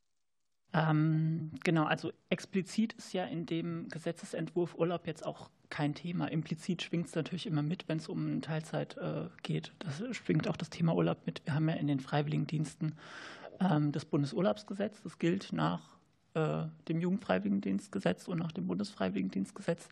Äh, insofern regelt sich natürlich das Thema Urlaub auch über die entsprechenden äh, Gesetze. Ähm, ich kann vielleicht zu dem Thema noch sagen, dass wir kürzlich bei uns im Haus ähm, so eine kleine Irritation hatten. Wir haben unsere ganzen Musterverträge nochmal angeguckt und ähm, bei der Gelegenheit äh, hat uns eine Kanzlei auch nochmal zu dem Thema Urlaub beraten. Und ähm, die waren der Meinung, dass das, was wir da bisher drinstehen haben, was äh, auch absolut konform ist mit dem, wie es äh, in den BFD-Vereinbarungen vom Bund beispielsweise ist und wie es auch vom BAFZA ausgelegt wird, dass man Paragraph 4 und 5 des Bundesurlaubsgesetzes ausklammern kann und dass sich die Berechnung von dem ähm, Urlaub an den ähm, Dienstmonaten berechnet und nicht, wie es im Bundesurlaubsgesetz eigentlich drinsteht, an den Kalenderjahren, dass das nicht rechtens wäre. Und insofern, ja, wie gesagt, ist bei uns da einfach nochmal die Irritation aufgestanden, äh, entstanden. Und ähm, ich kann jetzt nicht einschätzen, inwiefern das über das Gesetz irgendwie geregelt werden könnte, aber äh, ja, uns ist einfach natürlich immer wichtig, dass die Freiwilligen nicht gegenüber den Hauptamtlichen benachteiligt werden. Und ähm, in dem Sinne, da sich das auch bezieht auf diese Frage, ob man, wenn man in der zweiten Jahreshälfte sozusagen seinen Dienst beendet, ob man da nochmal Anspruch hat auf ähm, das, den vollen äh, Urlaub des ganzen Haushaltsjahres, ähm, ist das schon auch eine relevante Frage. Okay, danke sehr. Wir kommen zur nächsten Runde, zur Fraktion der AfD mit sieben Minuten. Herr Reichert, bitte. Ja, erstmal vielen Dank für die Eingangsstatements. Ähm, zunächst mal will ich ganz kurz was sagen. Ähm, natürlich, es geht hier viel um Geld. Es ist eben gesagt worden, es wäre nicht genug Geld da. Das stimmt natürlich nicht. Es wäre genug Geld für diese Vorhaben da, wenn Deutschland zum Beispiel endlich aufhören würde, in der Ukraine eine Kriegsverlängerungspolitik mit Abermilliarden zu unterstützen. Dann wäre hier genügend Geld da. Aber darauf will ich jetzt gar nicht näher eingehen. Das gehört auch hier nicht direkt in den Ausschuss. Das Zweite ist aber, und da äh, sind wir uns sicherlich alle einig. Also ich denke, dass die Teilzeitmöglichkeiten hier völlig unstrittig sind. Das ist eine gute Sache.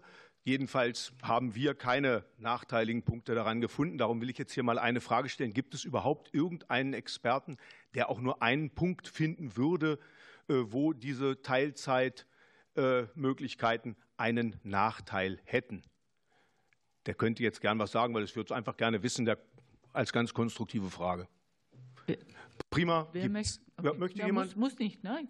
Es steht nur im Raum die Frage. Wer möchte antworten? Bitte. Ja, danke für die Frage.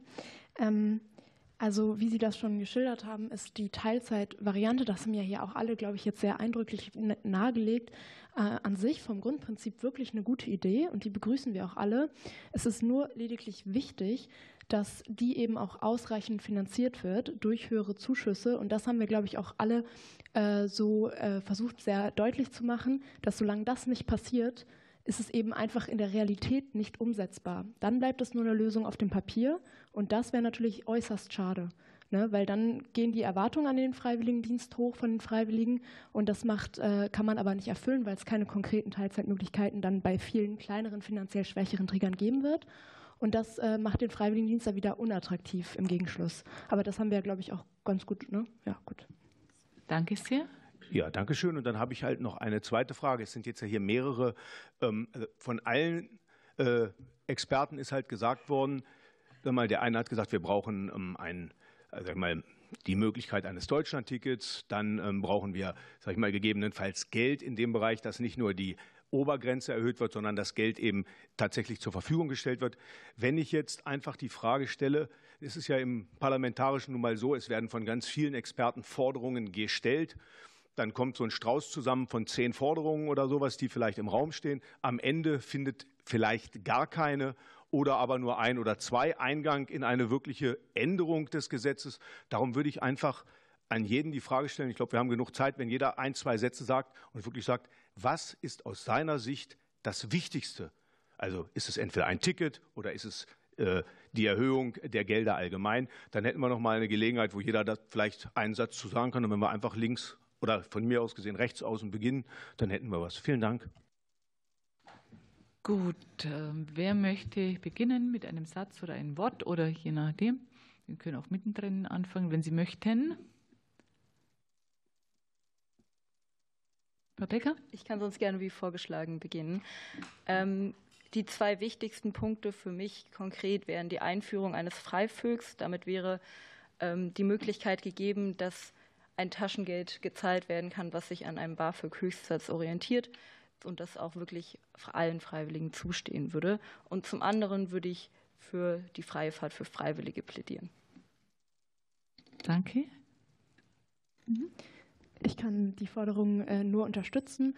Für mich wäre das Wichtigste auch erstens, ähm, dass es keine Kürzungen auch 2025 gibt, weil man einfach sagen muss, dass jegliche Verbesserungen, die wir immer wieder beraten und erreichen, halt sofort zunichte gemacht werden würden, sobald halt wieder Kürzungen kommen, dass dort einfach die Plätze bestehen bleiben und nicht wegfallen und dass dort auch einfach jetzt ähm, sehr zeitig am besten auch verlässliche Informationen ähm, veröffentlicht werden, damit auch einfach mehr Planungssicherheit vorhanden ist.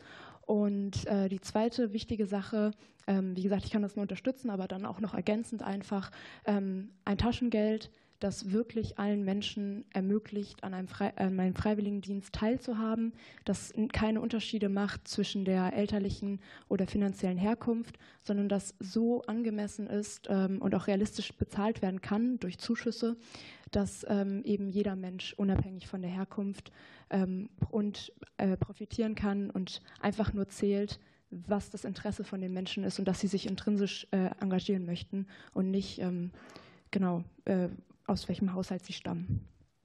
Danke.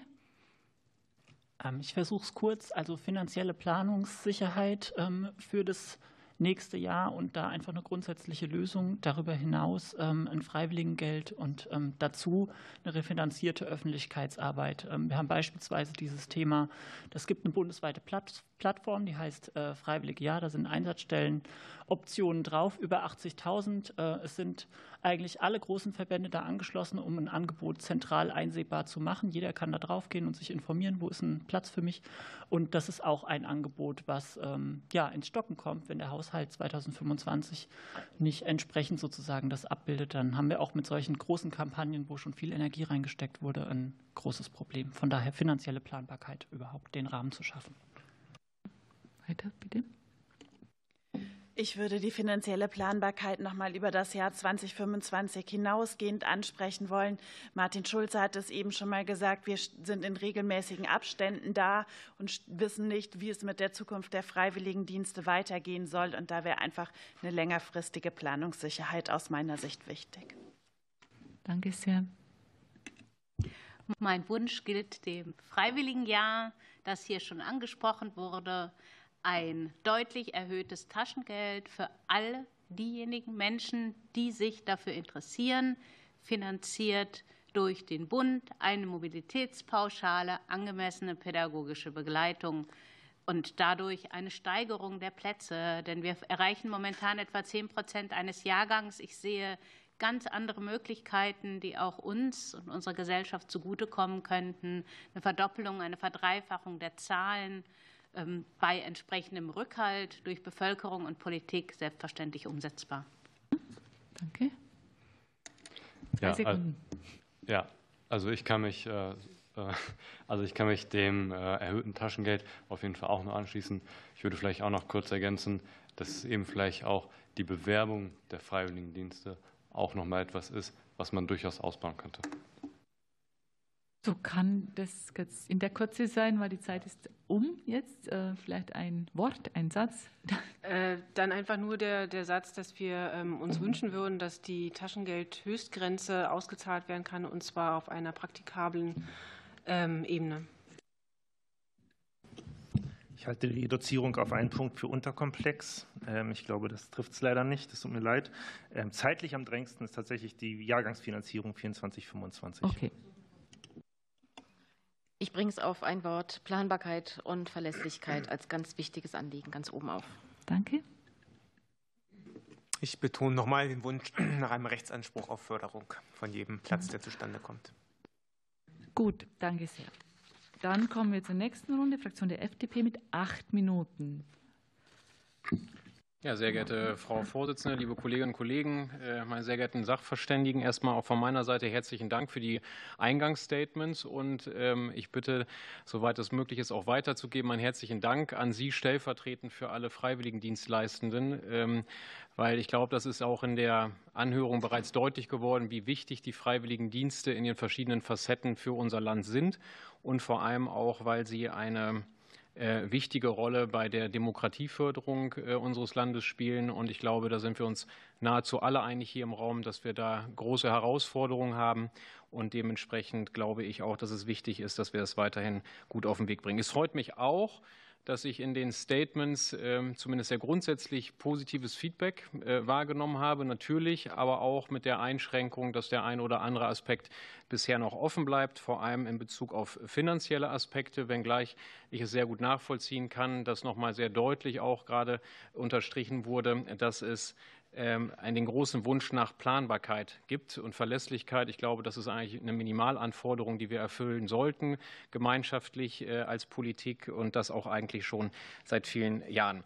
Frau Rindt hat gerade äh, was ganz Schönes gesagt in ihrem Eingangsstatement, dass sie probiert, äh, nichts zu wiederholen, was schon mal angesprochen wurde. Das probiere ich bei meinen Fragen auch, obwohl schon sehr, sehr viele Fragen gestellt wurden. Ich glaube aber, dass das gelingen kann, weil Sie in Ihren Statements sehr viele Anknüpfungspunkte ja schon geliefert haben. Und ich möchte meine ersten Fragen an Frau Ladewig äh, stellen. Und zwar haben Sie auch in Ihrem Eingangsstatement deutlich gemacht, dass Sie eine sehr langjährige Erfahrung schon haben mit, ähm, mit den Freiwilligendiensten 27 plus und dann natürlich auch Erfahrung sammeln konnten, was äh, potenzielle Vor- und Nachteile Teile, äh, in der Teilzeit sind. Und ich würde gerne wissen, äh, wie sehr ist in der Vergangenheit vor allem auch von der Gruppe der unter 27-Jährigen das Anliegen eigentlich an Sie herangetragen worden, wo es dann aber gegebenenfalls nicht geklappt hat, weil dieses sogenannte berechtigte Interesse nicht vorlag. Das ist meine erste Frage. Und das Zweite, ähm, Sie hatten auch schon ausgeführt, dass Sie ähm, zum Teil sehr kleine ehrenamtliche Strukturen haben.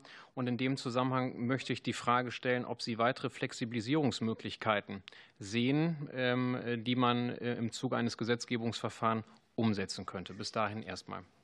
Danke sehr. Frau Ladewig war gefragt. Ja, vielen Dank.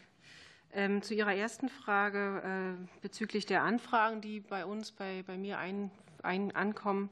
ähm, muss ich gleich von vornherein sagen, dass wir in der Diskussion oder dass ich in der Beratung der Freiwilligen gar nicht so weit komme, dass es irgendwie um, die, äh, um den Nachweis eines berechtigten Interesses kommt, weil wir in unseren Strukturen gar nicht die Möglichkeit oder unsere Einsatzstellen gar nicht aufgrund ihrer, ehrenamtlich, ihrer ehrenamtlichen Struktur gar nicht die, das Angebot machen können, äh, eine Vollzeitstelle zu, zu finanzieren, weder zu finanzieren noch zu begleiten. Deshalb äh, muss ich direkt Anfragen, die ähm, bezüglich einer, einer, einer äh, von, von Interessierten, von jungen Interessierten bei mir ankommen, direkt sagen, dass eine, ein BFD in unserer Trägerschaft leider nicht möglich ist und gebe das weiter an andere Träger in unserem Trägerverbund, die dann den, den Interessierten weiterhelfen können. Das ist natürlich sehr, sehr schade für uns, weil, wie ich auch in meinem Statement erwähnt hatte, ähm, gibt es sehr viele Vereine und Einsatzstellen in unseren Strukturen, die gerne mit jüngeren Menschen zusammenarbeiten möchten. Aber aufgrund ähm, der, der ehrenamtlichen Organisation das nicht gewährleisten können, wie zum Beispiel die pädagogische ähm, oder der zeitliche Aufwand für die pädagogische und fachliche Anleitung der Freiwilligen vor Ort, können Mitarbeitende oder, oder Mitglieder eines Vereins, der mit, äh, von einem ehrenamtlichen Vorstand ähm, gemanagt wird, nicht gewährleisten. Sie sind einfach nicht lange genug vor Ort, um die Freiwilligen anzuleiten.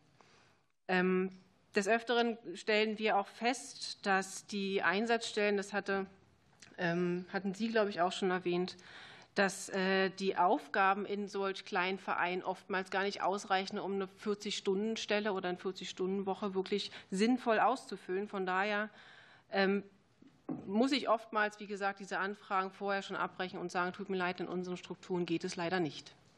Das ist sehr schade. Ähm, eine andere äh, Möglichkeit oder ja, eine, eine, eine mögliche Lösung des, des Debakels äh, sehe ich persönlich auch in, in, äh, aus meiner Erfahrung heraus in Zusammenarbeit mit den Einsatzstellen, die wie gesagt zum größten Teil ehrenamtlich organisiert sind, ähm, darin diese fünf Jahres diese fünfjährige Sperrfrist, die es für ähm, Interessierte oder für, für Freiwillige gibt, etwas aufzuweichen.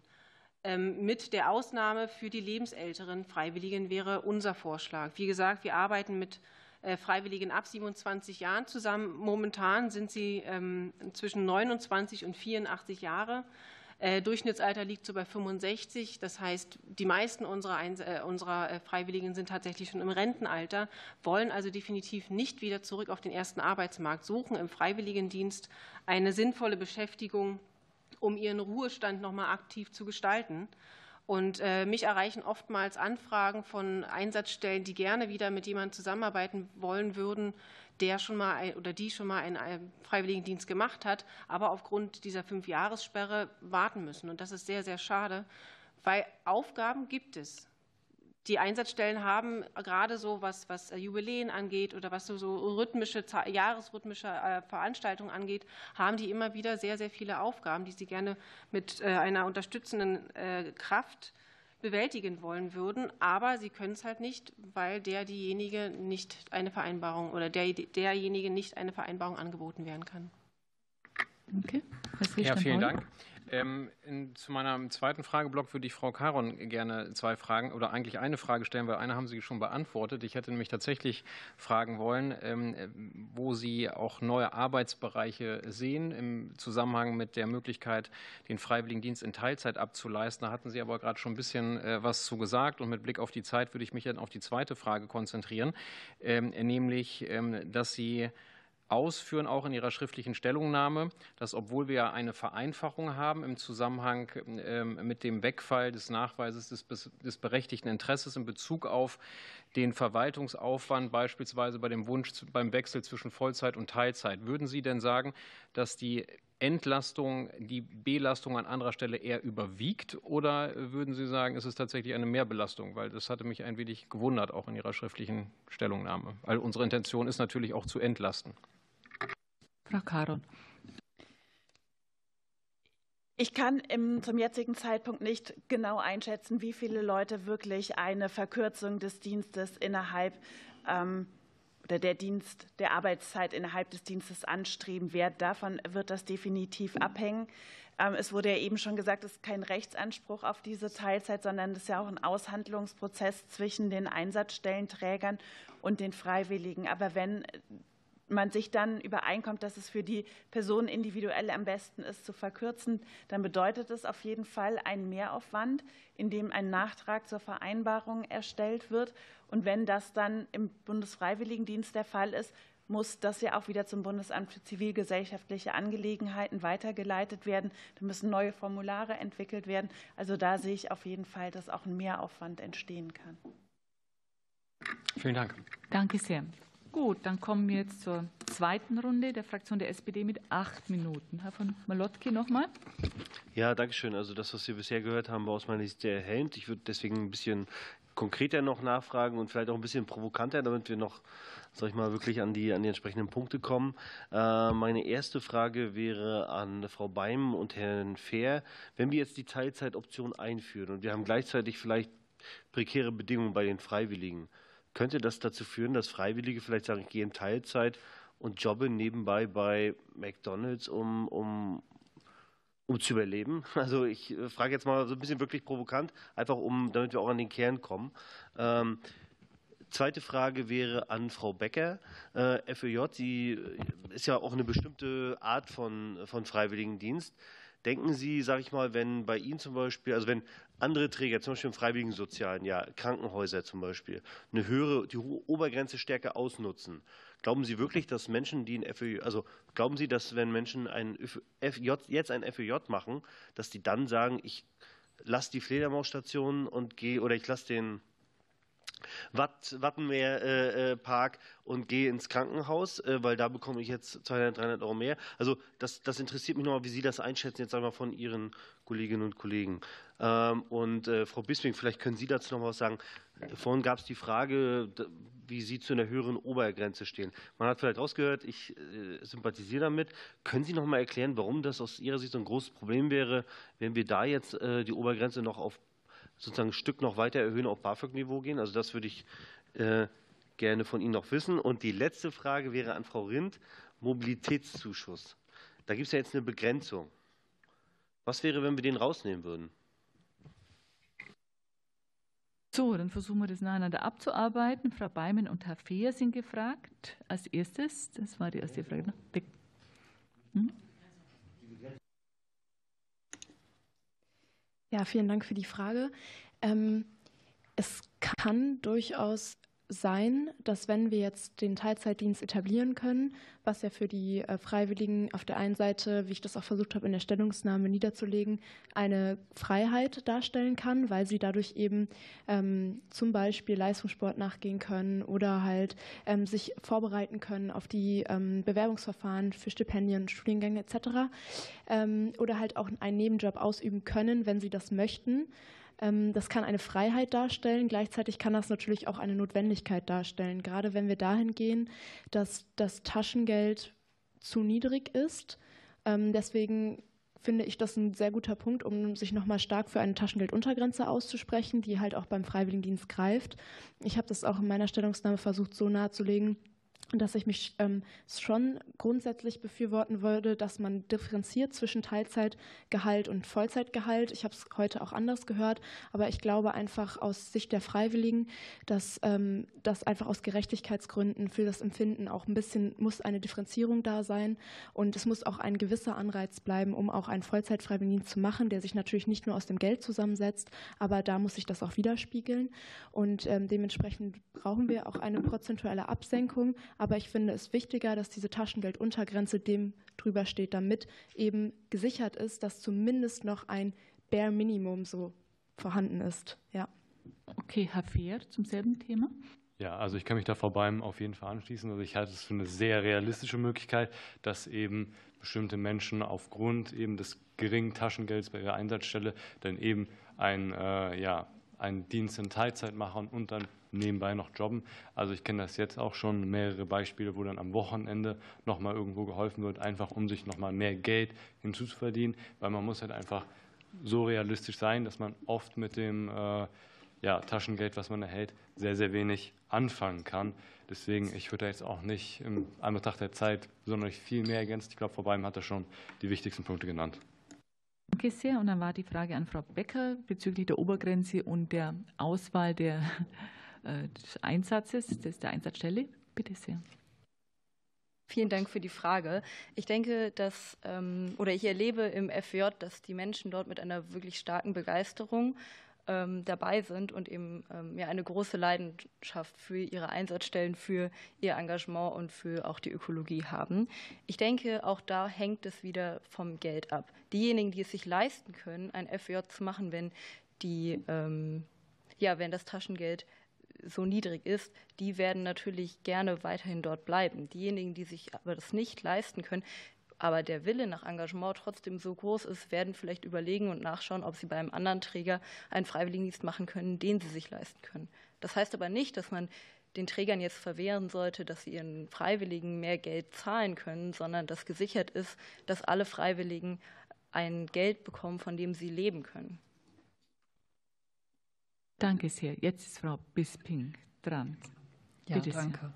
Genau, zur Obergrenze ähm, war die Frage. Also ähm, ich hatte es ja vorhin auch schon mal gesagt, wir haben jetzt die Obergrenze von 6 Prozent. Äh, Im Gesetzesvorschlag sind ja die 8 Prozent drin. Natürlich ähm, könnte man auch ähm, noch auf 10 Prozent gehen oder auf einen höheren Satz. Aktuell, wenn wir jetzt äh, mit den äh, 8 Prozent rechnen würden, wäre das, wäre das eine Obergrenze von 604 Euro, meine ich, ähm, die sich daraus ergeben würde. Ähm, es gab auch andere ähm, Forderungen, beispielsweise findet sich äh, das in einem Vorschlag vom Roten Kreuz vom letzten Jahr, dass man halt auch, ne, so wie Frau, Frau Beim das ja auch schon sagte, auf dieses Niveau Taschengeld, BAföG-Satz geht.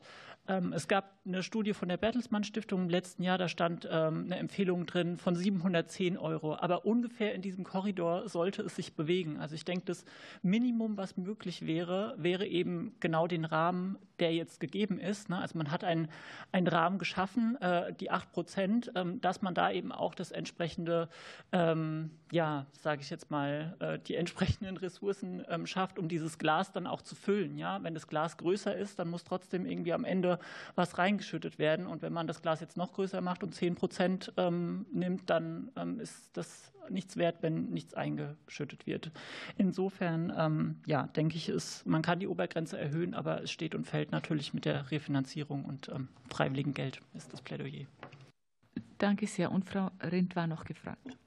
Wenn ich die Frage richtig verstanden habe, geht es darum, die Deckelung aus dem Mobilitätszuschlag Ich habe das, äh, ja, ich habe es ein bisschen vereinfacht dargestellt, stimmt. Genau. Ich denke, da gilt dann Ähnliches wie, wie für das Taschengeld. Äh, auch da ist ja die Frage, wie refinanziert sich der, der Mobilitätszuschlag? Und insofern ähm, würde ich das Gleiche konstatieren, wie wir jetzt alle miteinander für die Taschengeldobergrenze ähm, beschrieben haben.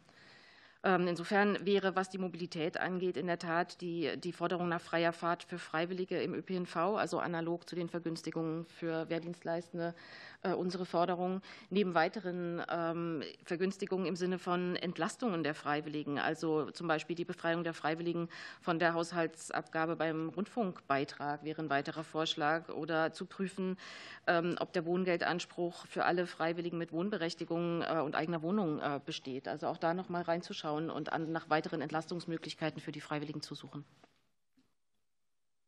Danke sehr. Dann kommen wir jetzt zur zweiten Runde der Fraktion der CDU-CSU mit sieben Minuten. Auch der Herr Edelhäuser wieder. Bitte sehr.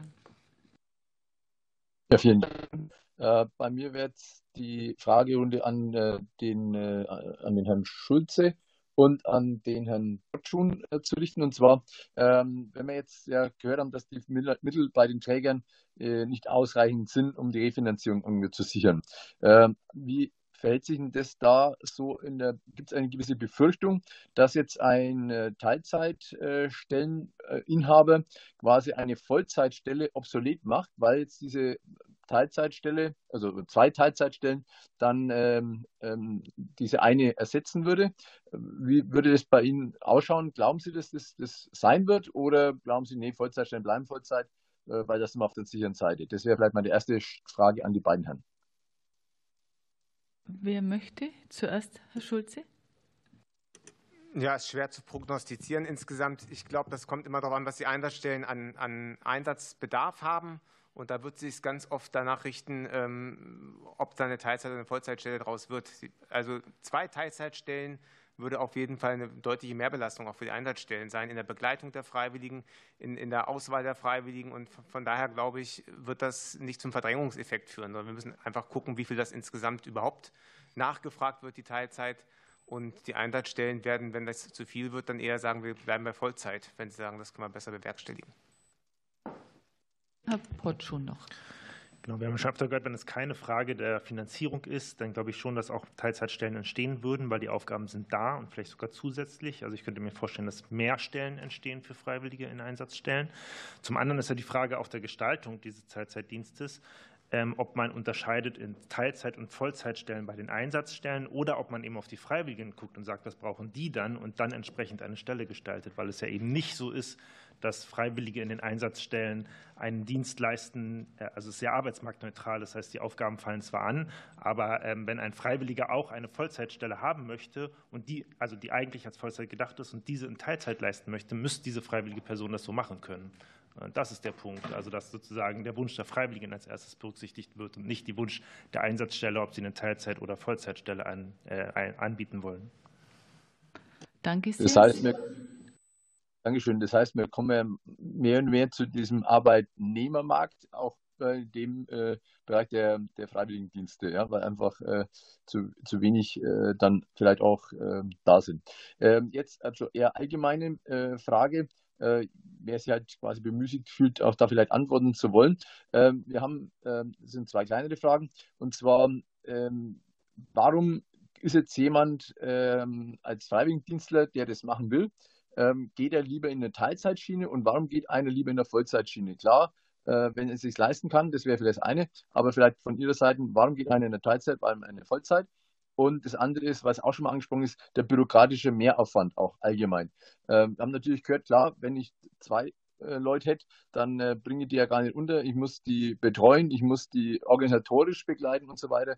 Ähm, aber das äh, wäre noch, was sind da so für konkreter Mehraufwand, der da vielleicht noch dazukommt, den ich jetzt noch nicht aufgeführt habe, der für Teilzeit dazu käme? Danke sehr. Frau Dr. Eichhorn hat sich gemeldet hierzu. Bitte sehr. Genau, ich fange mal mit der ersten Frage an. Die Menschen, die bei uns nach Teilzeit fragen, sind in erster Linie Menschen, die nicht Vollzeit arbeiten wollen oder können. Das sind bei uns im Sport zum Teil Leistungssportler, die einfach sehr viel Zeit mit Leistungssport verbringen. Es sind aber auch ganz stark vermehrt Menschen mit psychischen und mentalen Problemen, die das einfach nicht schaffen, die es sich nicht zutrauen, 40 Stunden die Woche zu arbeiten. Und dazu kommt, dass bei uns wirklich 40 Stunden Vollzeit sind und Gen Z ganz häufig auch sagt, 30 Stunden wäre für uns auch ausreichend.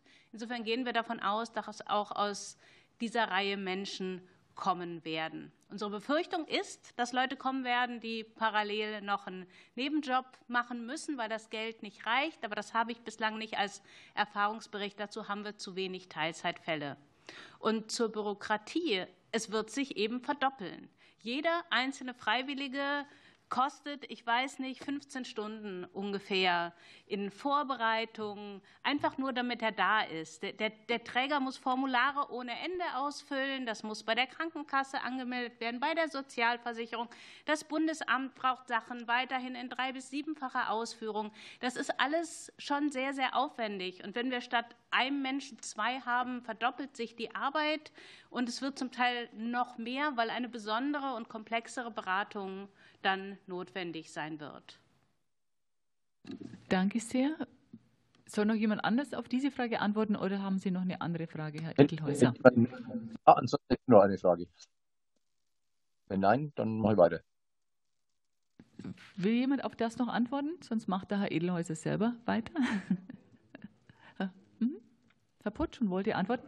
Also er soll weitermachen, war das Zeichen. Herr Edelhäuser, Sie sollen weitermachen, bitte sehr. Dann noch eine Frage an äh, die ähm, FÖJ-Bundessprecherin, an die Jasmin äh, Becker. Und zwar, äh, da geht es auch wieder äh, darum, warum sehen Sie jetzt so eine Gefahr, äh, dass die Freiwilligen die, diese Teilzeitoption einfach aus Not gezwungen werden, äh, den, den Job nachzugehen. ähm, wenn sie sich freiwillig, also aktiv für diesen Teilzeitjob, äh, quasi Teilzeitfreiwilligendienst entschieden haben. Liegt es dann wirklich wieder nur am, am Geld? Man, interessant war jetzt das gerade von der Frau Dr. Äh, Eichhorn, dass es auch psychische Probleme geben könnte, die einen Vollzeitjob nicht äh, ermöglichen können. Gibt es noch weitere, die jetzt Sie, sagen wir mal, jetzt im ökologischen Bereich äh, vielleicht explizit nennen könnten? Dankeschön. Frau Becker, bitte. Ich sehe da vor allem eben die finanzielle Not, in der die Freiwilligen dann stehen, dass sie vielleicht zu Beginn ihres Freiwilligendienstes ähm, den in Teilzeit anfangen, weil sie eben sich entweder nicht mehr zutrauen aus körperlichen oder ähm, geistigen äh, Verfassungen her nicht in der Lage sind, ähm, ja Vollzeit in der Einsatzstelle die Zeit zu verbringen und dann aber immer äh, innerhalb ihres Freiwilligendienstes merken, dass sie mit dem Geld nicht auskommen und sich dann eben einen Nebenjob suchen müssen, um überhaupt ihre Existenz sichern zu können. Und ich denke, dass wir das auf jeden Fall verhindern sollten, damit Freiwillige sich auf ihren Freiwilligendienst und auf ihre persönliche Entwicklung, auf das Orientierungsjahr fokussieren können und nicht in ihrem Freiwilligendienst von Geldnöten und Geldsorgen gequält sind. Danke sehr. So, dann sind wir am Ende. Danke. Der, ja, danke auch. So, wir sind am Ende dieser Anhörung noch angelangt. Ich danke allen Sachverständigen, dass Sie Rede und Antwort gestanden sind, für Ihre Teilnahme und für Ihre Expertise, die Sie uns zur Verfügung stellen. Ich wünsche Ihnen alles Gute für Ihre Arbeit, toi, toi, toi, und viel Erfolg weiterhin und uns allen noch einen schönen Tag und schließe damit diese Sitzung. Danke sehr.